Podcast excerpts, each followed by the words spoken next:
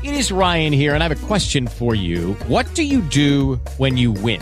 Like, are you a fist pumper? A woohooer, a hand clapper, a high fiver. I kind of like the high five, but if you want to hone in on those winning moves, check out Chumba Casino. At ChumbaCasino.com, choose from hundreds of social casino style games for your chance to redeem serious cash prizes. There are new game releases weekly, plus free daily bonuses. So don't wait. Start having the most fun ever at ChumbaCasino.com. No purchase necessary. VGW. Void were prohibited by law. See terms and conditions. 18 plus.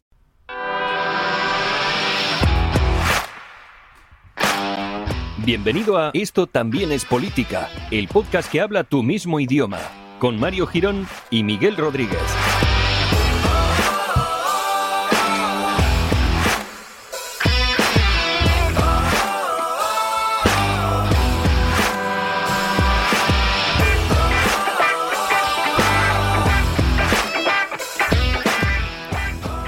Hola amigues, bienvenidos al episodio número 150 de Eso también es política, una onomástica que vamos a celebrar como siempre, haciendo un episodio totalmente normal en nuestro mismo entorno y eh, con nuestras mismas gracietas asquerosas.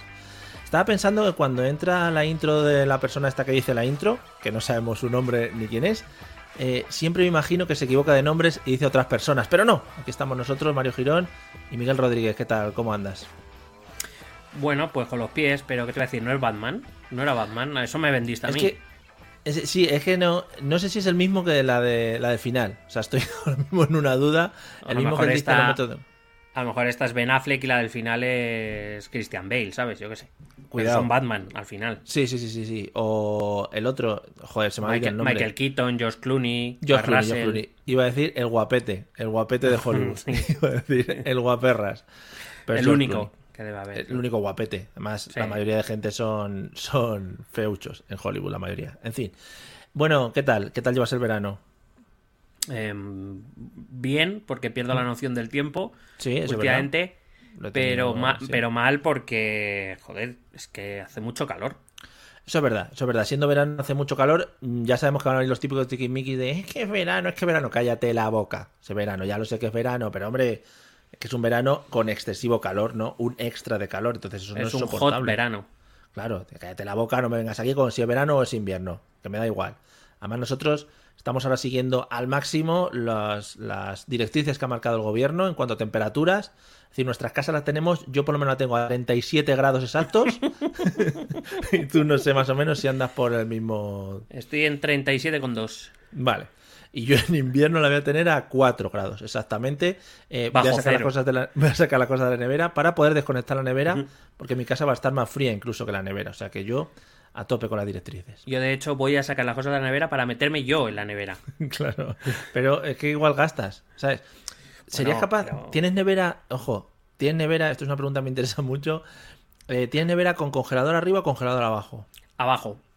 Abajo, ¿sabes? Es que el congelador abajo evita que puedas eh, meterte en la nevera. O es un poco incómodo, por lo menos, deberías escalar. Si el congelador es arriba, piensa que la entrada, si quitas las baldas, es como más cómoda, ¿no? ¿Me entiendes? ¿Sabes lo que Sí, pero, sí, pero lo que pasa es que yo, eh, a lo mejor me he expresado mal, yo me voy a meter al congelador. Ah, vale, vale, al congelador. Eh, Claro. ¿Cuántas cabinas saco, tiene- saco, saco cajones y ¿Sí? ahí me meto. ¿Cuántos Sí, sí. cajones tiene tu congelador? Tres, tres cajones amplios y uno más pequeño. Muy bien. O sea, lo que es congelador estándar, muy bien. Te doy la Sí. mano. Efectivamente, vivimos, vives ahora mismo en la opulencia congeladoril. Muy bien. Sí, sí. Eh, la verdad es que no, no me puedo quejar de la vida. Ah, Ahora mismo. efectivamente. Te está dando unos caprichitos que no, no te puedes quejar, efectivamente. No, la verdad es que de pequeño no soñaba con tener más de dos cajones y aquí me tienes.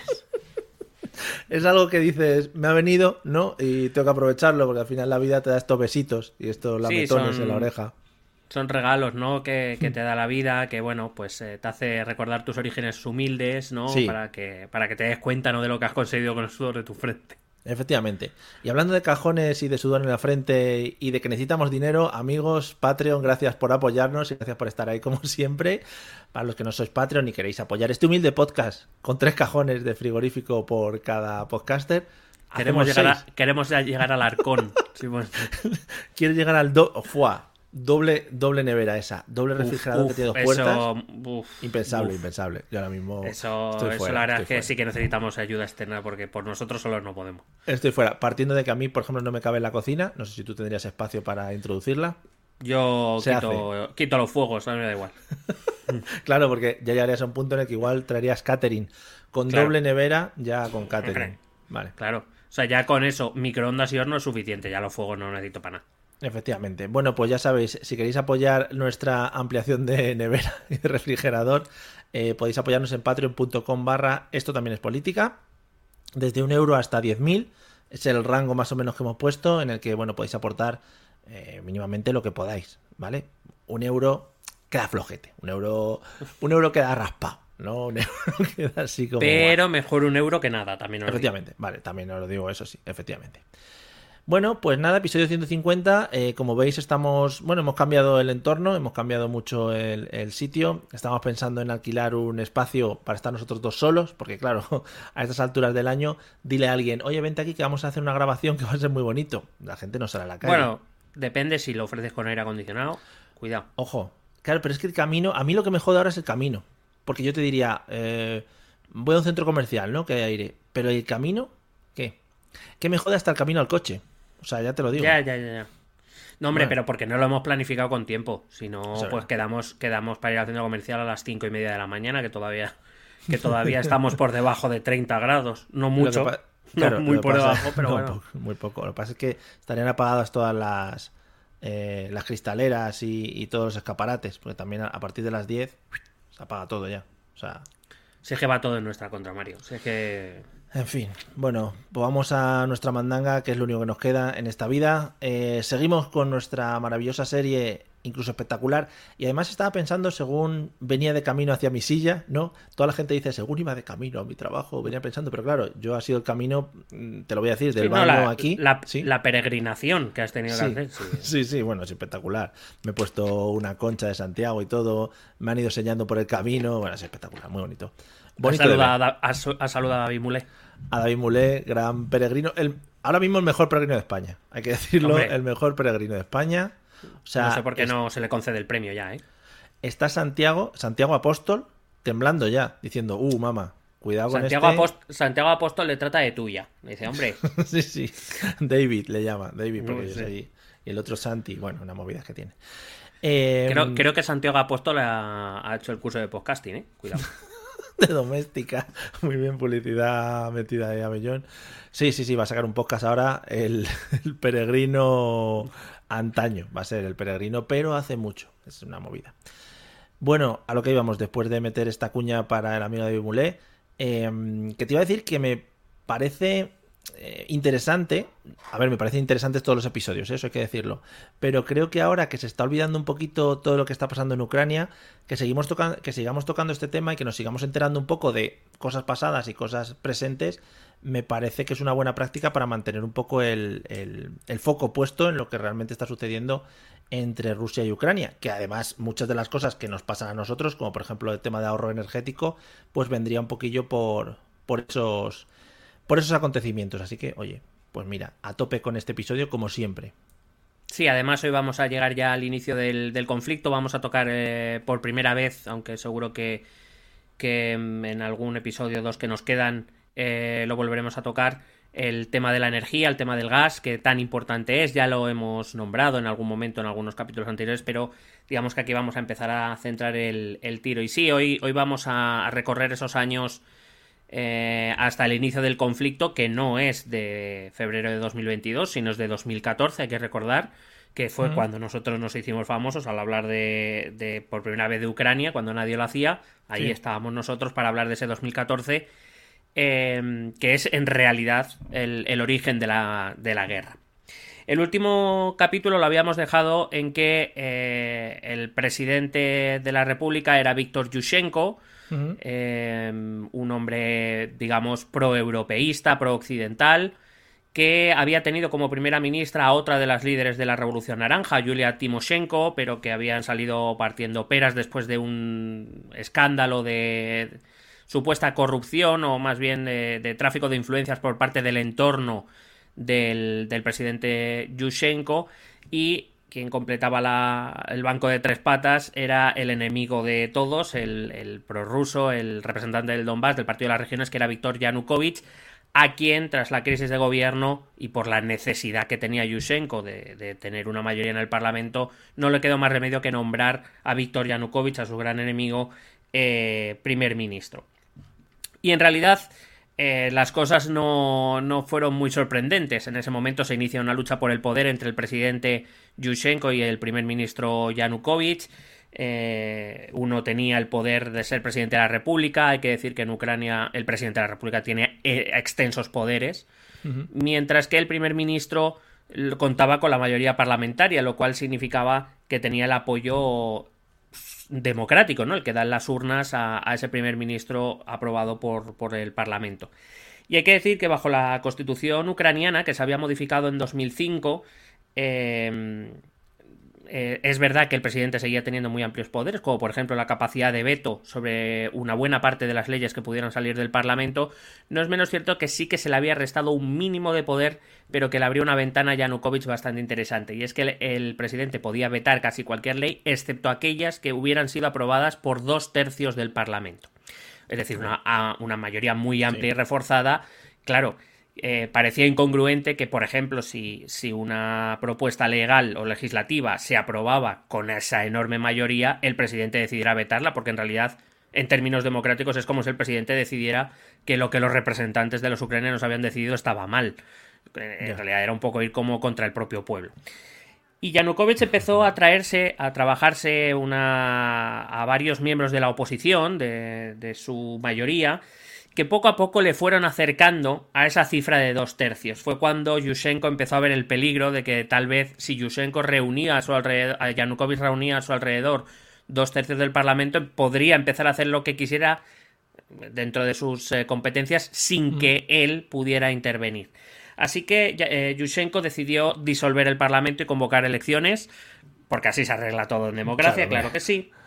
sí. Eh, de hecho, fue un asunto bastante peleagudo, estamos en 2007 fue un asunto bastante peleagudo porque ni siquiera se tenía muy claro constitucionalmente que el presidente pudiera hacer esto. Lo hizo. Hay que decir que el Tribunal Constitucional se reformó en aquella época. Eh, lo reformó el presidente de la República, con lo cual el Tribunal Constitucional se puso del lado del presidente Yushchenko. Así que eh, se convocaron nuevas elecciones legislativas parlamentarias. Estas elecciones le dieron otra vez la mayoría a Yanukovych, es verdad que perdió algunos escaños, unos pocos, pero seguía siendo el grupo no mayoritario, tenía 175 escaños. Recuerdo que en Ucrania la mayoría parlamentaria está en 226, es decir, estaba relativamente cerca de la mayoría. Eh, Timoshenko siguió ganando adeptos, eh, ganó 27 escaños para sumar 156 y Yushchenko, el partido de Yushchenko, volvió a quedar tercero eh, perdiendo además nueve escaños hasta un total de 72. Sin embargo, ahora la suma del bloque Yulia Timoshenko y del partido Nuestra Ucrania del presidente Yushchenko volvían a sumar. Recordamos que eh, a finales de 2006 eh, Yushchenko había cesado a Timoshenko por conflictos internos. Pero claro, ahora y viendo lo que había pasado con Yanukovych, solo había una alternativa. O se volvían a juntar para sumar mayoría, u otra vez Yanukovych iba a poder formar gobierno, con lo cual no les quedó más remedio otra vez a Yushchenko y a, eh, y a Timoshenko que volver a iniciar negociaciones, a volver a formar nuevo gobierno. Esta vez sí, Timoshenko ya será primera ministra de Ucrania hasta el final del mandato de Yushchenko, lo que no significa que eso fuera un camino fácil. En el año 2008, eh, el año 2008 va a empezar movidito porque es cuando Vladimir Putin va a ordenar la invasión de Georgia. Gracias por el toque, Vladimir, que siempre se agradece en tus palabras. ¿eh? Hombre, Vladimir siempre tiene que estar presente en nuestro podcast, eso es mm, así. Se agradece, che, que verdad.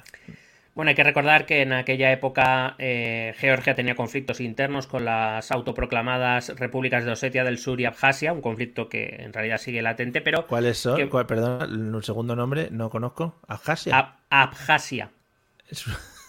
vale, vale. No es un producto de limpieza. Vale, vale. Oye, ¿te has comprado la Abjasia? No, no es que no, para los cristales. Vale. Eh, bueno, son dos autoproclamadas repúblicas, dos territorios dentro de la República de Georgia, que también tienen su historia eh, de idas y venidas con, la propia Georgia y con Rusia. Digamos que, em, eh, bueno, se había pensado tras la caída soviética que estos dos territorios fueran parte del territorio georgiano, era lo que reclamaba Georgia, estas dos repúblicas querían ser independientes, eh, digamos, Rusia estableció como un punto intermedio, evidentemente Rusia era quien, quien decidía por el potencial militar, y digamos que se buscó un punto intermedio hasta que el conflicto se desencadenó en 2008 cuando Georgia intentó eh, bueno, introducir a su ejército dentro de estas dos repúblicas. Justo en esas dos repúblicas, por los tratados de paz de 1993, había tropas de paz combinadas de Rusia, Georgia y de estas dos repúblicas. Eh, los rusos se pusieron del lado de los, de los eh, osetianos y de los abjasianos. O, bueno, si nos ponemos con la tónica de ahora, los osetios. Bueno, de hecho, osetios creo que es correcto. Y los, abjasios, esto no lo tengo muy claro. Cuidado, eh. Habrá que preguntar, luego llamamos. Claro, esto no lo tengo muy claro. Em, bueno, al final Rusia decidió entrar en territorio georgiano. Eh, fue una guerra relámpago, evidentemente el ejército georgiano no tenía nada que hacer contra el ejército ruso. Y digamos que se siguió un proceso muy parecido a lo que estamos viendo en el Donbass. Dos eh, repúblicas eh, o pseudo repúblicas autoproclamadas que se habían además dado a sí mismas la, soberanía a través de unos pseudo referéndums que no reunían ninguna condición estándar de aceptación a nivel por lo menos occidental eh, y que Rusia por supuesto se, se levantó como la gran protectora de esas dos regiones y que por tanto Georgia no tenía ningún derecho a intervenir en los asuntos de estas dos repúblicas. A día de hoy Georgia sigue reclamando estos dos territorios como suyos. Siguen, son dos pseudo repúblicas con un reconocimiento muy limitado, pero claro, ese, esa limitada, ese limitado reconocimiento, pero entre ellos está Rusia. Claro, que no es que, no te reconozca, yo que sé, España, por ejemplo. Si solo te reconoce España, poco futuro tienes en el mundo. Efectivamente. Claro. Em, eso sí, eh, Rusia garantiza su seguridad y por supuesto tiene contingentes militares en la zona. No sé si nos eh, recuerda a lo que estamos hablando. Hay que decir que en esos momentos la primera ministra Timoshenko fue acusada por, por algunos miembros de, la oficina del presidente Yushchenko de ser una traidora a Ucrania. Además, en Ucrania ya vemos, el, ambiente está muy tenso desde hace mucho tiempo. Eh, se usan palabras gruesas, pero como digo, venía del entorno del propio presidente Yushchenko que, la, que decía que, bueno, que, se mostraba débil, muy permisiva, muy blanda con, con, Putin ante lo que era la invasión de un territorio soberano, que no era Rusia, entre otras cosas porque evidentemente los ucranianos eh, temían temían eh, que a ellos les pudiera pasar lo mismo, no era la primera vez que Rusia actuaba de esa manera y ya sabemos que no fue la última. Yo creo que esto ya lo he preguntado, pero entiendo que entre el primer ministro y el presidente mm, se supone que para que un país avance debería haber, sobre todo en este tipo de, estructuras, debería haber cierta colaboración, ¿no? No ataques directos de unos a otros y te digo y te pongo y te quito. Claro, el problema está en que, bueno, algunos los hemos comentado, eh, tienen que ver con, la joven vida democrática del país. lleva muy poco tiempo, es difícil, todavía no se tienen los mecanismos para eh, quiero decir, en muchos casos no está muy claro quién tiene la competencia, ante la duda siempre gana el presidente. Digamos, no son estructuras, por ejemplo, eso en Francia se resolvió que al primer ministro lo elegía el presidente de la República, tenía que ser aprobado por la Asamblea Nacional, pero lo elige el, primer, el presidente de la República, con lo cual ya prevés cierta colaboración. En la mayoría de países parlamentarios europeos no se da ni siquiera esa dualidad, el presidente de la República o el rey eh, hablando de las monarquías parlamentarias, no tienen poderes o los tienen muy limitados. Quien reúne el poder, o digamos, esa lucha de poderes más entre el Parlamento y el, y el gobierno. Pero claro, uno necesita al otro y el otro necesita al uno. Tú no puedes ser presidente del gobierno o canciller en Alemania si no tienes la confianza del Parlamento, con lo cual también se presupone cierta colaboración. Claro, en el caso ucraniano esto es más complicado porque hay dos figuras ejecutivas que son el presidente y el en Estados Unidos esto se resolvió unificándolo todo en una sola figura. Mucho mejor. Eh, aún así, sí que en Estados Unidos, por ejemplo, puede haber cohabitación cuando las cámaras están en manos de un partido y el presidente es del otro. En Israel también ocurre, eh, porque la elección del presidente es directa por parte de los ciudadanos. Pero en Europa esto no es lo habitual. Por eso a nosotros nos suena tan raro. Y evidentemente eso complica mucho cuando se produce este fenómeno de cohabitación. Lo curioso y extraño es que entre Timoshenko y Yushchenko no debería haber tanta cohabitación. Es decir, no son programas tan alejados, son programas europeístas. Evidentemente tienen sus diferencias. Eh, Timoshenko tiene una visión todavía un poco a medio camino entre el liberalismo. Bueno, es muy liberal en muchas cosas, pero luego es todavía se acoge al régimen comunista en, las infraestructuras consideradas eh, clave, como por ejemplo la industria de la energía, de la que ella es parte y por tanto parte interesada. Claro. Eh, mientras que Yushchenko con eso es mucho más, más abierto, el nacionalismo es relativamente diferente. Habían colaborado en la Revolución Naranja, como ya te decía, porque eh, tenían un enemigo común. pero ahora que estaban ellos, porque Yanukovych en ese momento no estaba en el poder, pues les costaba más entenderse. Y al final lo que ocurre es que hay dos cabezas para una misma postura, que es esa postura proeuropea, donde una necesita o quiere ganar a la otra para, pues eso, para no ser discutido. Al final, tener dos jefes casi nunca, casi nunca es buena idea cuando hablamos de este tipo de movimientos. Sí, sobre todo si son pareja. Yo ahí lo dejo. No, no es que sean ellos pareja, pero es una cosa que te decir yo aquí al aire. Ahí lo dejamos.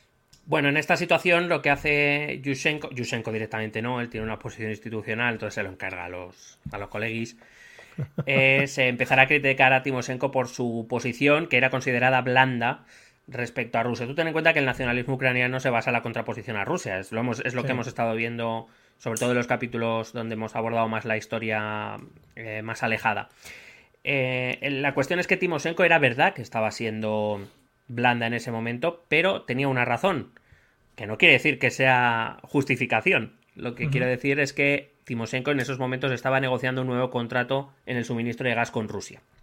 Está muy bonito eso, que las decisiones de un presidente o de un primer ministro dependan de sus propios negocios personales. Creo que eso al pueblo le encanta, es una cosa maravillosa. Claro, o sea, en teoría ella, no negociaba para su negocio personal, en el sentido de que ella estaba negociando como primera ministra los acuerdos entre dos países, entre Rusia y Ucrania. Pero claro, evidentemente, ah, ese gas comprado por Ucrania pasaba a las empresas del país, de las cuales la más potente era la que él y su marido habían fundado, y que de la cual su marido era el, el director ejecutivo, claro. Vaya. Y en la negociación estaba, ah, ah, sí, ah, ah, que una empresa es la de mi marido. Ay, ay, qué sorpresa me ha avisado. Fíjate, no me he dado cuenta. Anda, madre mía, qué puñetazo en la mesa. Eh, hay que decir que al mismo tiempo Putin estaba eh, haciendo también declaraciones bastante eh, contundentes en contra de Ucrania. decía que jamás le habría entrado en la cabeza que...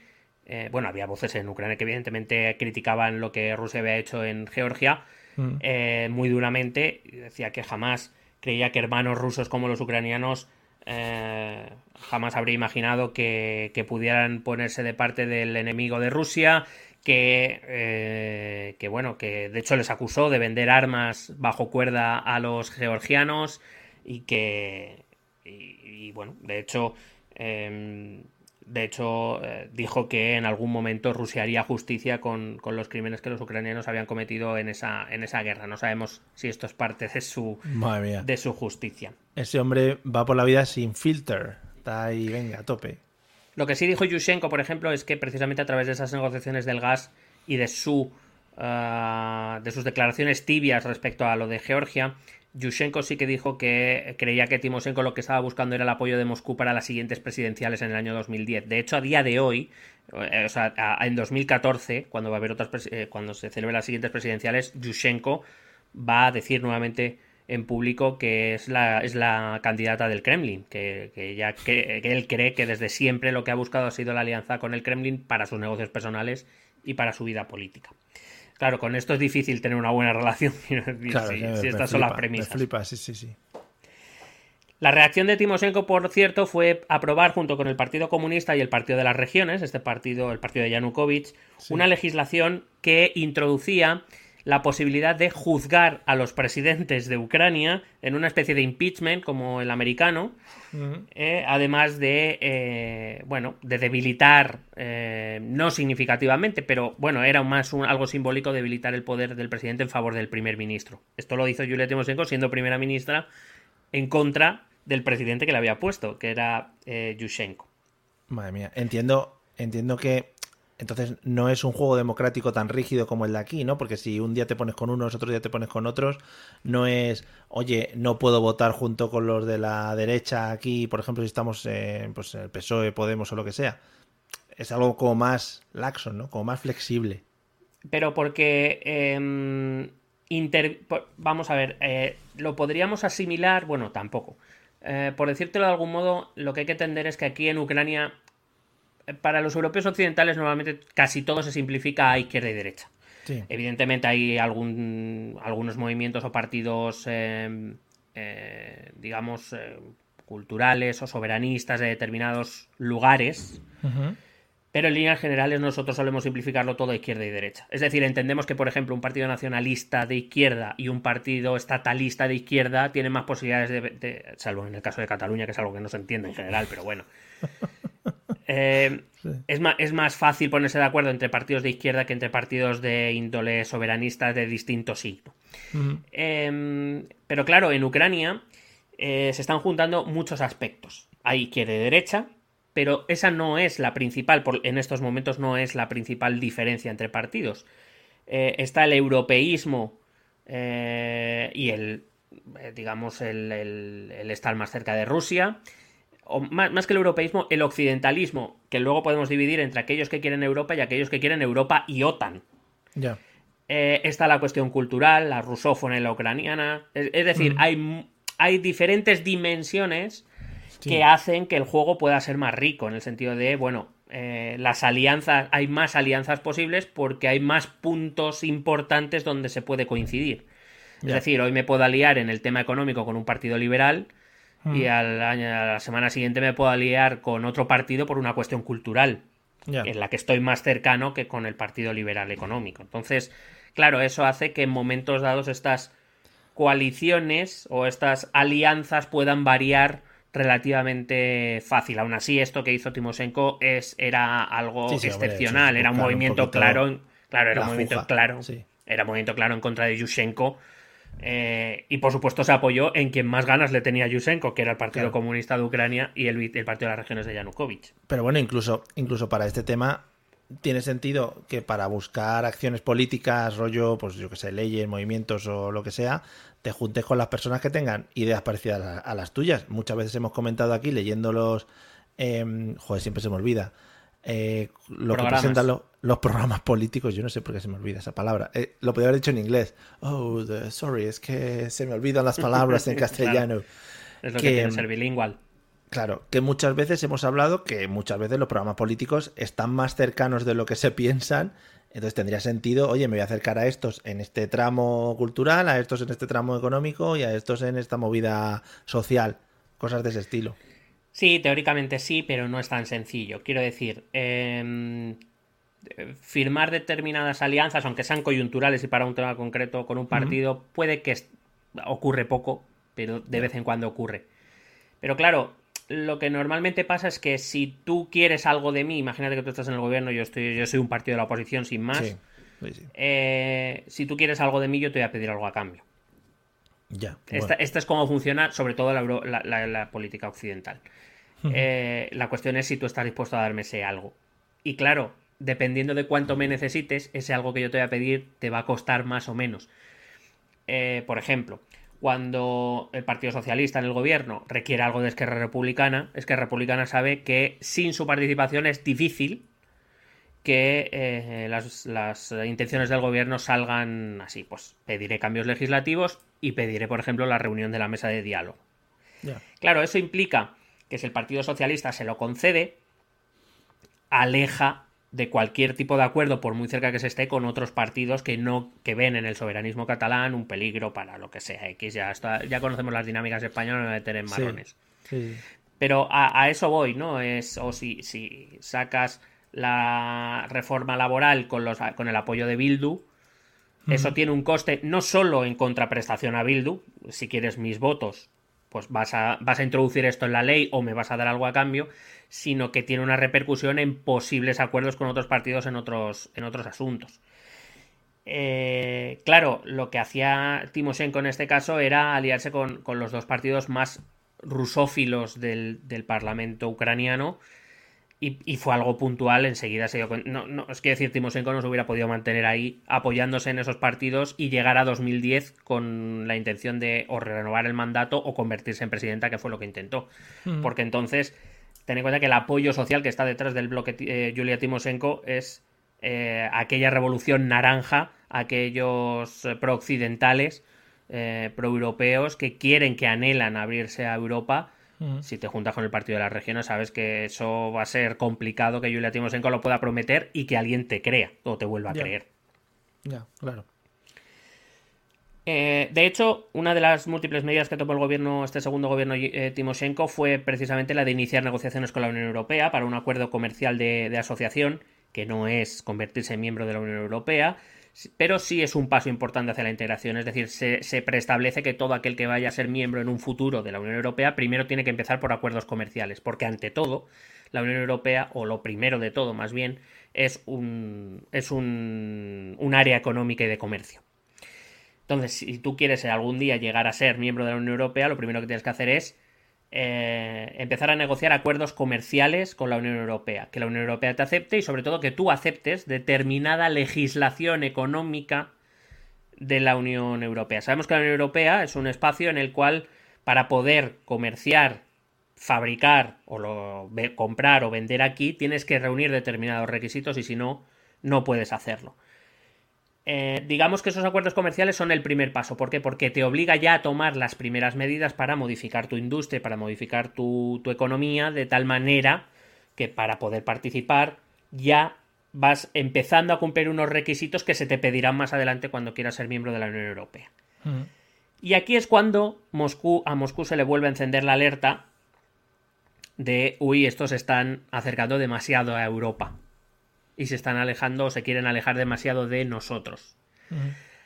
Aprovechando que llegan en 2010 las elecciones presidenciales, Putin va a eh, bueno pues va a participar de la política ucraniana no directamente ah. obviamente obvio. joder cuidado me lo estoy imaginando con peluca con peluca rollo señor Vance. Eh, qué pasa Ucrania cómo está y vengo aquí a, a unas cosas modernetas ya veréis qué bien y hablar ahí. No, eh, Putin lo que va a hacer es lo que tradicionalmente ha hecho Rusia, que es escoger a uno de los candidatos, respaldarle, financiarle. Eh, de tapadillo, por supuesto, porque por supuesto Putin tiene mucho contacto con muchos oligarcas ucranianos y rusos, a través de los cuales se mueve el rublete.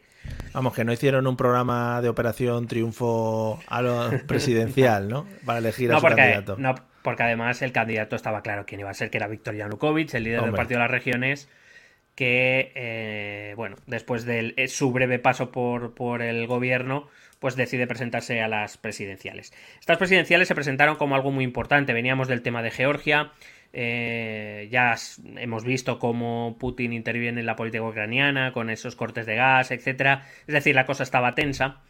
Y además hay que recordar que la última elección presidencial había sido polémica, aquel que hasta envenenan a Yushchenko, se tiene que repetir la segunda vuelta, con estas cosas, con lo cual es un momento tenso para el país. Se van a presentar hasta 18 candidatos a estas elecciones a doble vuelta, o sea que lo mismo si que era Operación Triunfo. Sí, sí, sí. Eh, en el que, bueno, eh, simplemente recuerdo, eh, elecciones presidenciales, primera vuelta, se presenta todo el mundo que quiera y que consiga los avales. Si uno de los candidatos supera el 50%, automáticamente se convierte en presidente. Si no, los dos más votados pasan a segunda vuelta y el país tiene que elegir entre ellos. En este caso, a segunda vuelta van a pasar Víctor Yanukovych, el líder del Partido de las Regiones. Hay que recordar que su partido había sido el más votado en las dos últimas elecciones parlamentarias, con lo cual parecía lógico. Consiguió, de hecho, el 35% de los votos. Y a segunda vuelta pasó Yulia Timoshenko. También las elecciones parlamentarias habían indicado que los partidarios del occidentalismo preferían a Timoshenko que a Yushchenko. Así que Yushchenko, que quedó en un lamentable quinto lugar. no, apenas diploma olímpico. diploma olímpico. Superó el 5% de los votos. Uh. Timoshenko consiguió el 25%. Eh, se quedó fuera. Así que en esa segunda vuelta se quedaban enfrente dos visiones de lo que Ucrania debía ser bastante diferentes. No tan alejadas como se quiera hacer parecer Em, en unas posiciones mínimas. Porque hay que decir que Yanukovych sí que era más partidario de, permanecer cerca de Moscú, pero nunca habló de rusificar el país. sí de hacer ciertas concesiones a la población rusa y por extensión al gobierno ruso, pero, eh, como va a demostrar, pero, eh, por ejemplo, Yanukovych nunca renunció a la membresía de Ucrania en la Unión Europea. Es decir, de hecho, vamos a ver que todo el lío empieza por ahí. Aunque me estoy adelantando. Vale. Hay que decir que, por un lado, tenemos a Yulia Timoshenko, que es una populista todo. Hay que recordar que eh, provenía de un movimiento socialdemócrata con tintes comunistas, que ahora, por ejemplo, pero con propuestas muy conservadoras y muy liberales en otros ámbitos, es decir, era un poco, le daba a lo que creía que le daba mejor resultado. Y que lleva el pelo como la princesa Leia. También. Efectivamente. Eh, por ejemplo, era muy liberal, eh, era partidaria de liberalizar casi en su totalidad buena parte del mercado, pero no, por ejemplo, el mercado de la tierra o el mercado de la energía, del que ella participaba, a empresas extranjeras. Ella no quería que entraran empresas extranjeras. chaval. Ya. Claro, lo normal es que en, acuerdos comerciales, sobre todo en aquellos que requieren infraestructuras muy costosas, como puede ser la industria de la energía, lo lógico, lo, normal o lo habitual en una economía más o menos abierta es que eh, una empresa local se asocie con una empresa extranjera. La empresa extranjera es la que tiene los recursos y la tecnología, y la empresa local pone el conocimiento del mercado y, por supuesto, la, la mano de obra y demás. Esa suele ser una asociación y después esa empresa se gestiona pues a pachas. Eh, se beneficia tanto la empresa extranjera, que es la que ha invertido y la que tiene el capital y la tecnología y el conocimiento, y la empresa local. Pero en este caso, claro, ella tenía la empresa o participaba, no oficialmente ya, porque como miembro del gobierno no, era ningún miembro ejecutivo, pero su marido estaba dentro de la empresa gasística más importante de Ucrania y claro, no quería que ninguna empresa extranjera entrase a ese mercado porque eso implicaría tener que reducir eh, sus beneficios. Em, hay que decir que también tiene su lógica política en tanto en cuanto cuanto menos empresas extranjeras tengas en el país, menos influencia extranjera tienes en el país. Una de las cosas que tampoco quería Timoshenko para abrir era porque entre las posibilidades que había, eh, ella, ella no quería la entrada de ninguna empresa occidental, pero tampoco quería ninguna, entrada, ninguna entrada de ninguna empresa rusa, es decir, de Gazprom principalmente. Eh, cosa que vamos a ver que no le faltaba razón, o lo podemos ver a día de hoy.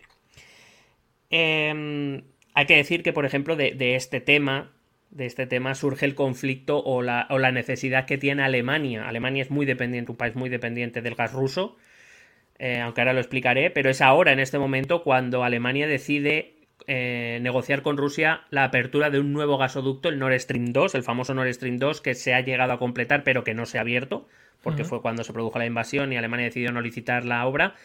Eh, pero bueno, se abría precisamente para olvidarse de Ucrania. Para, bueno, que Ucrania haga lo que quiere hacer, que es que, yo tengo mis dos tubazos de gas entrando por el Báltico. Tubacos.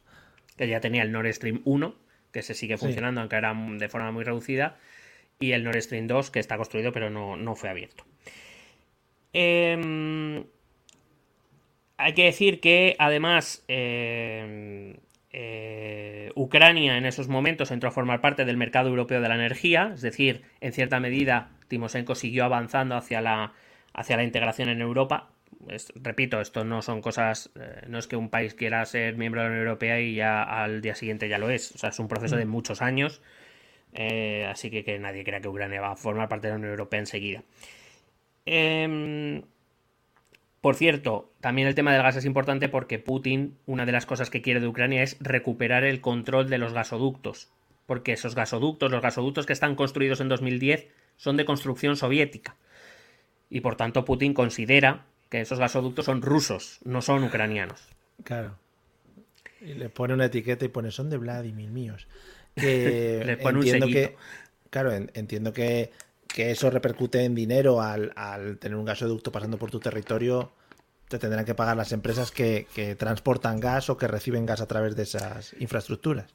Claro, el negocio del gas de Ucrania no es eh, la extracción de gas, sino las tasas que cobra porque el gas del, punto de origen, Rusia, eh, tiene que pagar sobre todo el país destinatario. Imagínate un gasoducto que pasa por territorio ucraniano y que lleva gas desde Rusia hasta Alemania.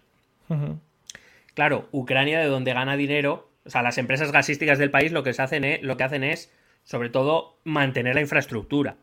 Esos gasoductos que van desde el punto A hasta el punto B, es decir, desde Rusia hasta Alemania, pasan por Ucrania, donde también se necesita infraestructura.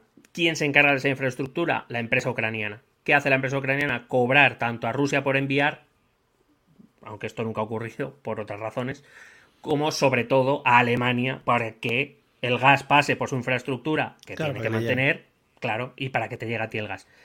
Es decir, es un peaje, para que lo entendamos.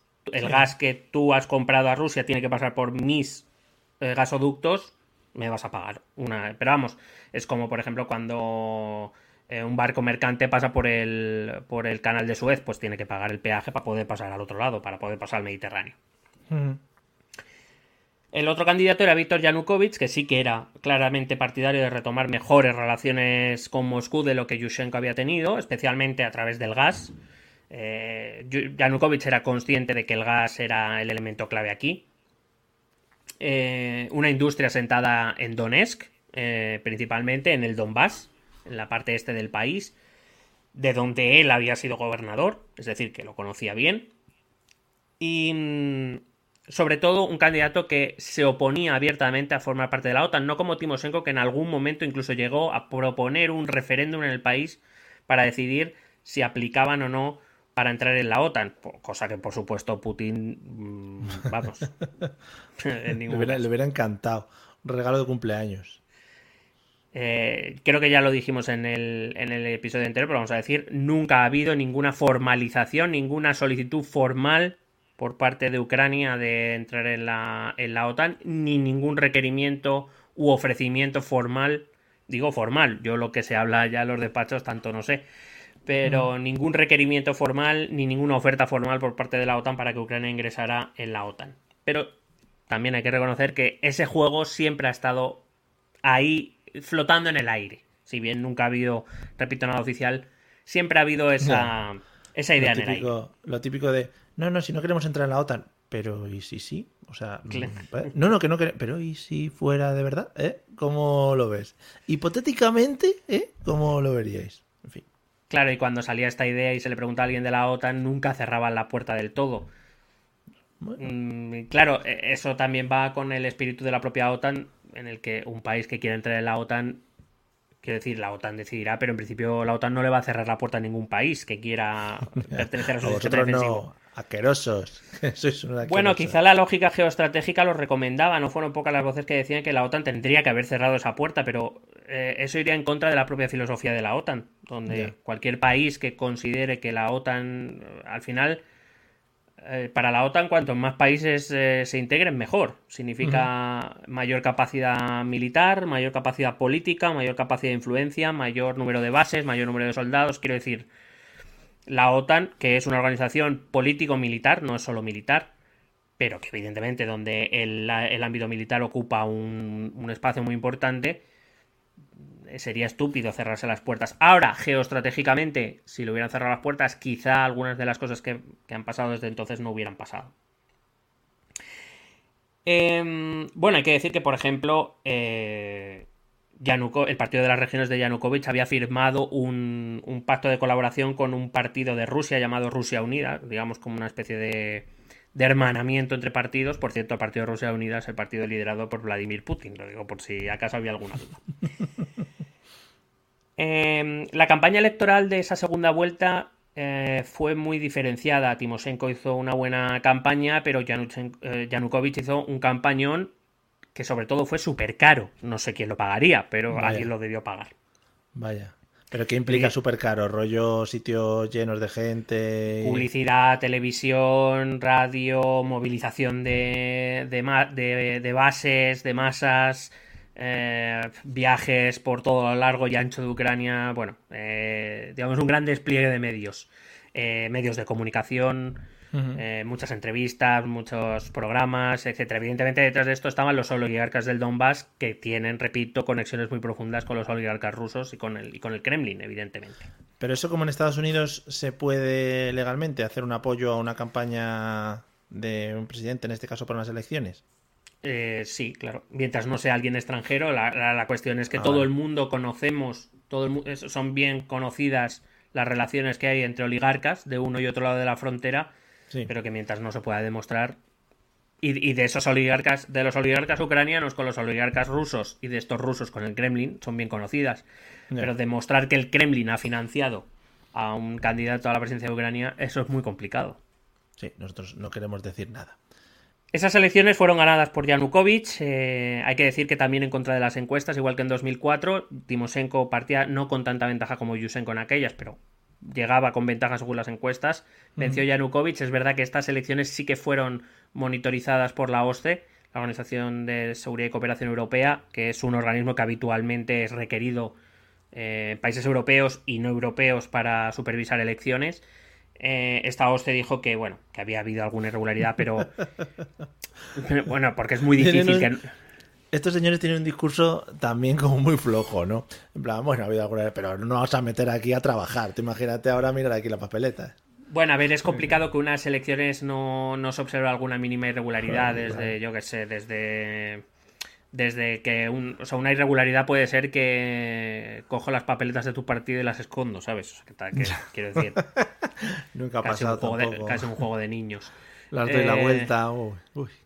Sí, o que en alguna mesa algún votante, por ejemplo, en un pues que no se le ha requerido el DNI. Quiero decir, eso son pequeñas irregularidades que en principio no cambian el resultado de, una- de unas elecciones.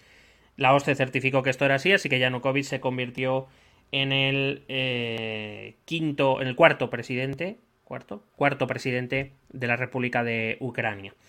Eh, nada más que convertirse en presidente, Yanukovych estableció dos, dos claros objetivos. El primero era sí a la Unión Europea, no a la OTAN. Es decir, dejó claro que su política eh, eh, sería de, de equilibrio entre Oriente y Occidente. Sí quería participar de las bonanzas económicas de la Unión Europea. Probablemente esto Ojalá. Putin lo hubiera podido llegar a aceptar, aunque vamos a ver que no. Claro. Eh, pero que desde luego sí que ellos, sí que Yanukovych cerraba la puerta a una posible membresía en la OTAN. Eh, en su ceremonia inaugural, por cierto, todo muy simbólico, pero muy simbólico eh, y muy trambólico al mismo tiempo, Yanukovych invitó al patriarca de Moscú, a Kirill, al actual, a Kirill, de- el, el patriarca de la Iglesia Ortodoxa en Moscú, que se autoconsidera el, el- el jefe de la Iglesia Ortodoxa en todo el mundo. Todas las autoconsideraciones son estupendas Sí. y maravillosas. Joder. Bueno, se lo considera él y Moscú, quiero decir. Pero, por sí. ejemplo, eh, Damasco no está de acuerdo, Constantinopla o Estambul no está de acuerdo. Quiero decir, claro, eh, la Iglesia Ortodoxa también tiene, tiene un programa ahí, porque tiene más política que religión. Eh, bueno, pues le invitó a, a llevar a cabo una, una plegaria pública en Kiev por su presidencia. Lo cual ya te da muchas pistas, ¿no? Un claro acercamiento a Rusia, la aceptación de la superioridad, por ejemplo, de la iglesia rusa ortodoxa sobre la iglesia ucraniana ortodoxa. Eh, es decir, muy simbólico, quiero decir que de facto no sirve para nada. Está muy bien que ese señor mayor vaya y diga mm, por Yanukovych, señor, te pedimos. Creo que sí, que además lo dijo en castellano. Era un guiñito, un guiñito a, a España Sí. en ese momento.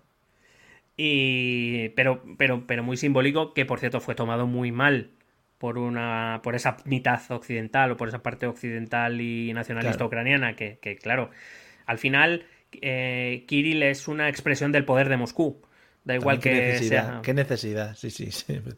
Claro, es la sombra de Moscú otra vez extendida sobre Kiev, en este caso en el ámbito religioso, pero, pero muy ciertamente político también. Al final la religión Mm. siempre tiene mucho de político, sobre todo cuando hablamos de la jerarquía. Ahora es cuando te voy a hacer un pequeño impasse para hablarte de la geopolítica del gas. Muy breve, Sí. pero digamos para empezar a introducirnos en este, en este tema. No sé si sabes, bueno, el, el gas natural es una de las fuentes de energía que más ha crecido en los últimos años. Hay que decir que Sí.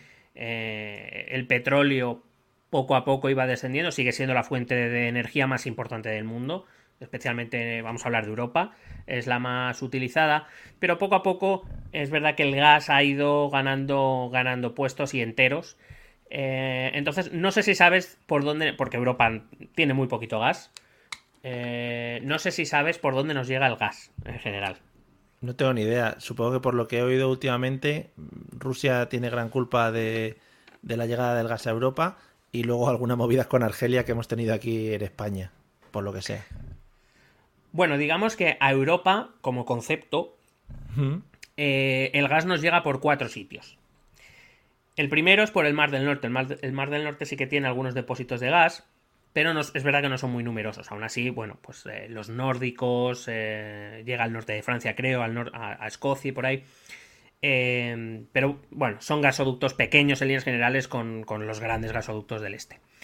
Eh, la segunda fuente es África, efectivamente, por el norte de África nos llega, especialmente por Marruecos y sobre todo por Argelia y por, por Libia. Ahí es donde nos llega a la península ibérica y a Italia principalmente. Pero es verdad que Italia, eh, o hasta hace bien poquito, es verdad que Italia está intentando reposicionarse en el mercado a través de la negociación con Argelia, aprovechando que España ha decidido que, que Argelia no era importante en, Claro, un, en un momento gran, bien, muy bien elegido por Pedro, Pedro. Pedro Sánchez está harto ya. Está harto ya de estar de presidente y ha dicho, voy a intentar liarla a lo más grande. Igual dice, ay, es que me apoyé así con el codo encima de un botón y lancé una bomba y fue sin querer y tal. Ya para liarla ya del todo.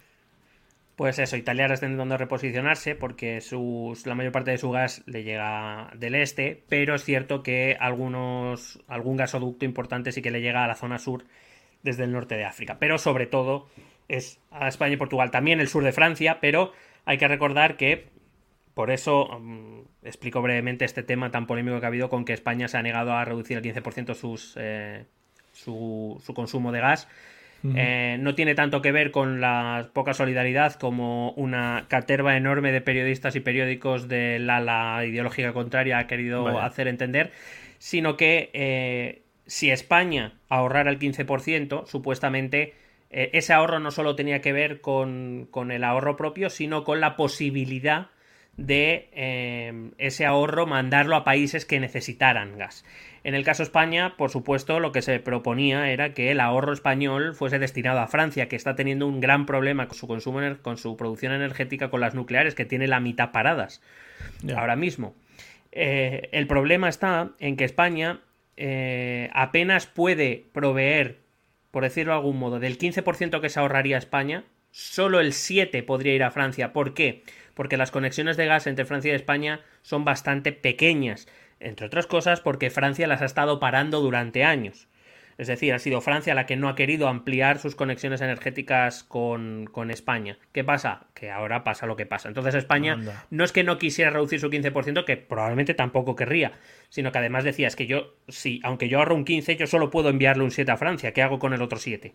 ¿Qué Claro, hago así? entonces- ¿Qué hago? ¿Me lo meto por el culo el otro siete Claro. o qué pasa? Payaso. Además de que el consumo de gas en la península ibérica, tanto de España como de Portugal, por, por per cápita, por persona, digamos, si lo traducimos todo, es bastante inferior a los países centroeuropeos, entre otras cosas, porque ahora mismo nosotros no tenemos que poner la calefacción, pero es que probablemente en noviembre tampoco. Mientras que Pero en Alemania a lo mejor ya se la están poniendo bien rico. Con lo que nos sobra vamos a poner la calefacción en verano ahora. Venga, a tu tiplé. Dale ahí, calefacción Que inventen, aire, que inventen aire acondicionado con gas. Con Hombre. gas ahí, venga, y echar gas ahí. Tirarlo por Bueno, de, de ahí la excepción ibérica. Pero sobre todo, evidentemente, el gas a Europa llega desde el este. Eh, llega principalmente dos vías, a través de Rusia y a través de Turquía.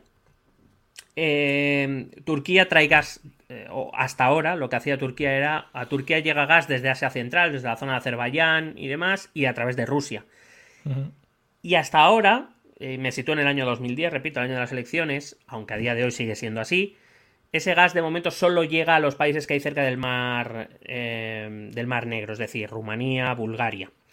Mm, Ahora se están planificando conexiones con Italia y con Austria y te voy a explicar ahora por qué. Pero claro, eso no se hace de un día para otro y va a requerir tiempo. Pero Turquía se va a convertir en un proveedor muy importante de gas en Europa en los próximos años. Ya lo es, pero ahora lo va a ser cada vez más. Evidentemente, la reducción de peso de Rusia implica que alguien va a ganar ese mercado. Eso es así. Aprovechando, claro. Eh, o sea, que Erdogan está ahora mismo Fua. fantástico. Está venga, llamadas de FaceTime para todo gratis. Vamos, para todos los turcos. Pero el gran proveedor de, de Europa de gas, especialmente de toda Centroeuropa, eso incluye Italia, eh, Italia, Austria, Alemania, todos los países de Europa del Este, eh, es Rusia. En el año 2010 el gas ruso llega a través de tres gasoductos principalmente. Hablo, sé que de quien conozca mejor el tema dirá, no, pero hay muchos más, sí, luego hay ramales, y, o sea, esto es como una línea de metro donde luego se producen interconexiones. Yo hablo Nada. de los grandes gasoductos. El tontito que se aprendió en los gasoductos pequeños. Hablamos de los grandes. Tontín. Venga, ya está. Eh, eh, en 2010 el gas ruso llega a través de tres gasoductos.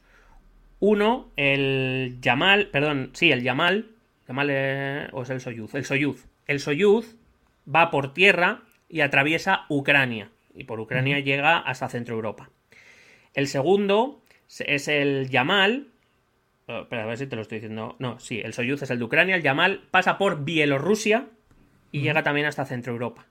Y el tercero era el Nord Stream 1, entonces se le llamaba solo el Nord Stream porque no había el 2. Claro, al no haber dos, Con lo cual, muy bien claro. pensado. Sí, sí. que va directamente de Rusia a Alemania cruzando el Báltico, es decir, va por el mar. Va por debajo del mar, con lo cual eh, ahí no hay más territorios. ¿Qué pasa?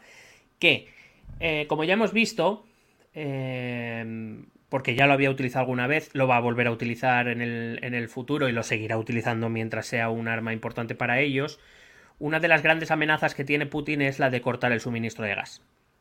Eh, Si el origen es Rusia, pues él decide que a partir de ese momento no se suministra gas a determinado país o por determinado gasoducto y a tomar vientos.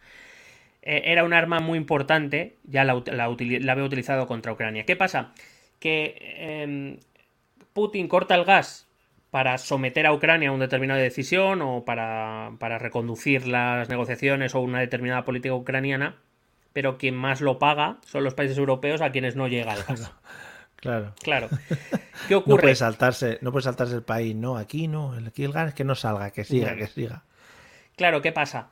Que, eh, repito, tenemos tres gasoductos. Uno es el de Ucrania, que es normalmente el conflictivo por el que Putin dice por ahí no pasa gas. El segundo es Bielorrusia. Bielorrusia es un país seguidista de, de Rusia en casi todo, pero en este aspecto también. Con lo cual, una orden de Moscú hace que Bielorrusia también eh, cierre el paso.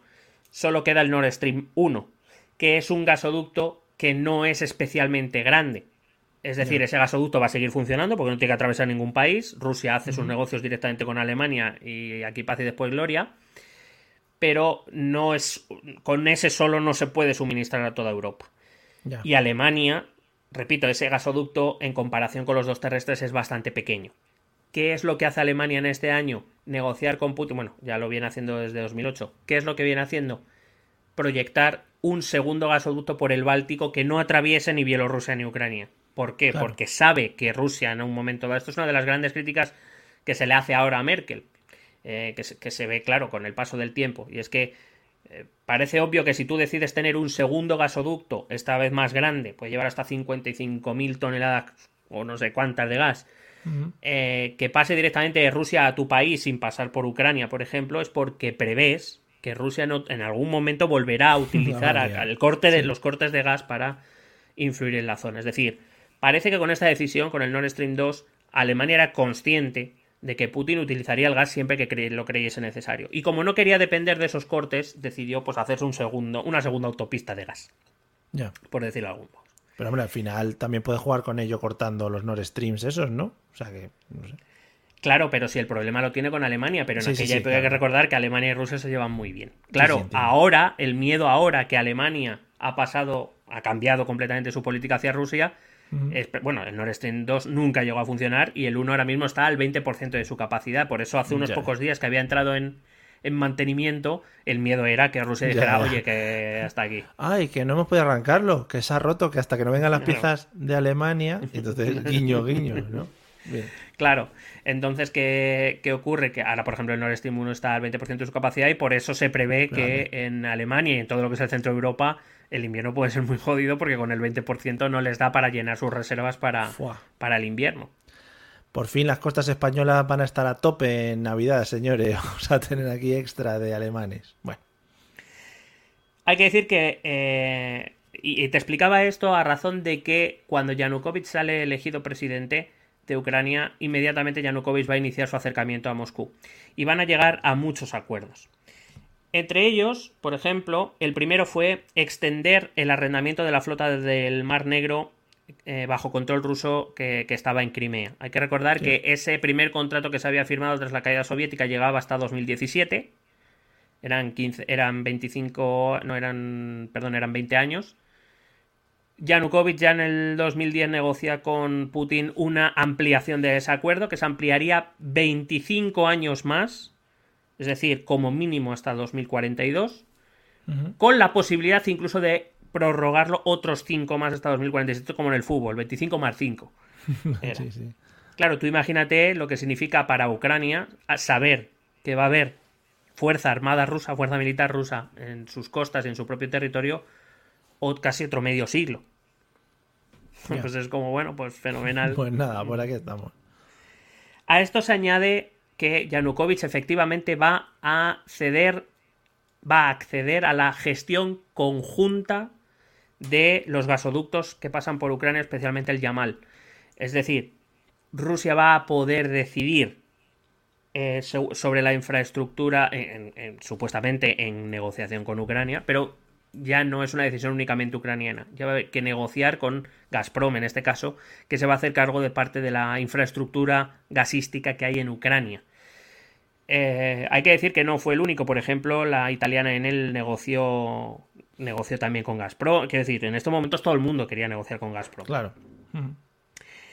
Eh, y además, y a esto venía lo que te he explicado antes, se quería abrir un nuevo gasoducto un nuevo gasoducto llamado, eh, supuestamente iba a recibir el nombre de South Stream, teníamos el Nord Stream, pues ahora el South Stream. Muy buena, muy pensado. Que sería un gasoducto que pasaría por el Mar Negro, que atravesaría el Mar Negro y alcanzaría el norte de Italia y Austria. Aquí, por ejemplo, la italiana Enel quiso participar de, esto. Pero necesitaba la colaboración ucraniana porque, porque Ucrania también es, eh, o sea, parte del Mar Negro, es jurisdicción marítima eh, ucraniana. Por supuesto, Yanukovych aceptó. Em, ¿A cambio de qué? De un descuento muy grande en el precio del gas ruso. Porque claro, tú ten en cuenta, si tú eres Rusia y tú me vendes el gas muy barato, yo cuando a través de los peajes y todo demás se lo venda a los alemanes, yo gano un beneficio grande. Un beneficio, claro. Claro, a cambio de qué? De todas esas concesiones que le estaba haciendo a Putin. Por cierto, no sé si lo has dicho porque no es importante o porque no ha sucedido hasta ahora, pero eh, no se nombró ningún primer ministro asociado, porque como ha habido tantas movidas unos con otros, no sé si es importante en este caso esa figura. Sí, bueno, en este caso el primer ministro era Mikola Asarov, que era un colaborador desde hacía bastantes años de, de, de, Yanukovych, pues de algún modo era eh, la voz de Yanukovych en el Parlamento y en el gobierno. Vale, pintas. Mm, Sí, en, este caso el primer ministro va, a carecer de importancia. Vale. Em, y de hecho hay que decir también que Yanukovych eh, en una entrevista, bueno, en una rueda de prensa que dio tras una reunión con el entonces primer ministro ruso Medvedev, eh, bueno, se declaró partidario de un nuevo sistema de seguridad defensiva en Europa que estuviera formada o que estuviera negociada por la Unión Europea y por Rusia, intentando alejar a la OTAN eh, y de la cual, en la cual Ucrania jugaría un papel de neutralidad absoluta. Esas eran sus intenciones. Además, a los pocos meses de ser nombrado, se activaron varias causas judiciales contra Yulia Timoshenko eh, por, el, por el acuerdo sobre el gas que había firmado en 2009 con, con Putin. Coincidencias, entiendo. Sí, evidentemente por eh, se, se, alegaba los beneficios personales que los contratos del gas negociados y firmados por ella le beneficiaban personalmente y que perjudicaban al país.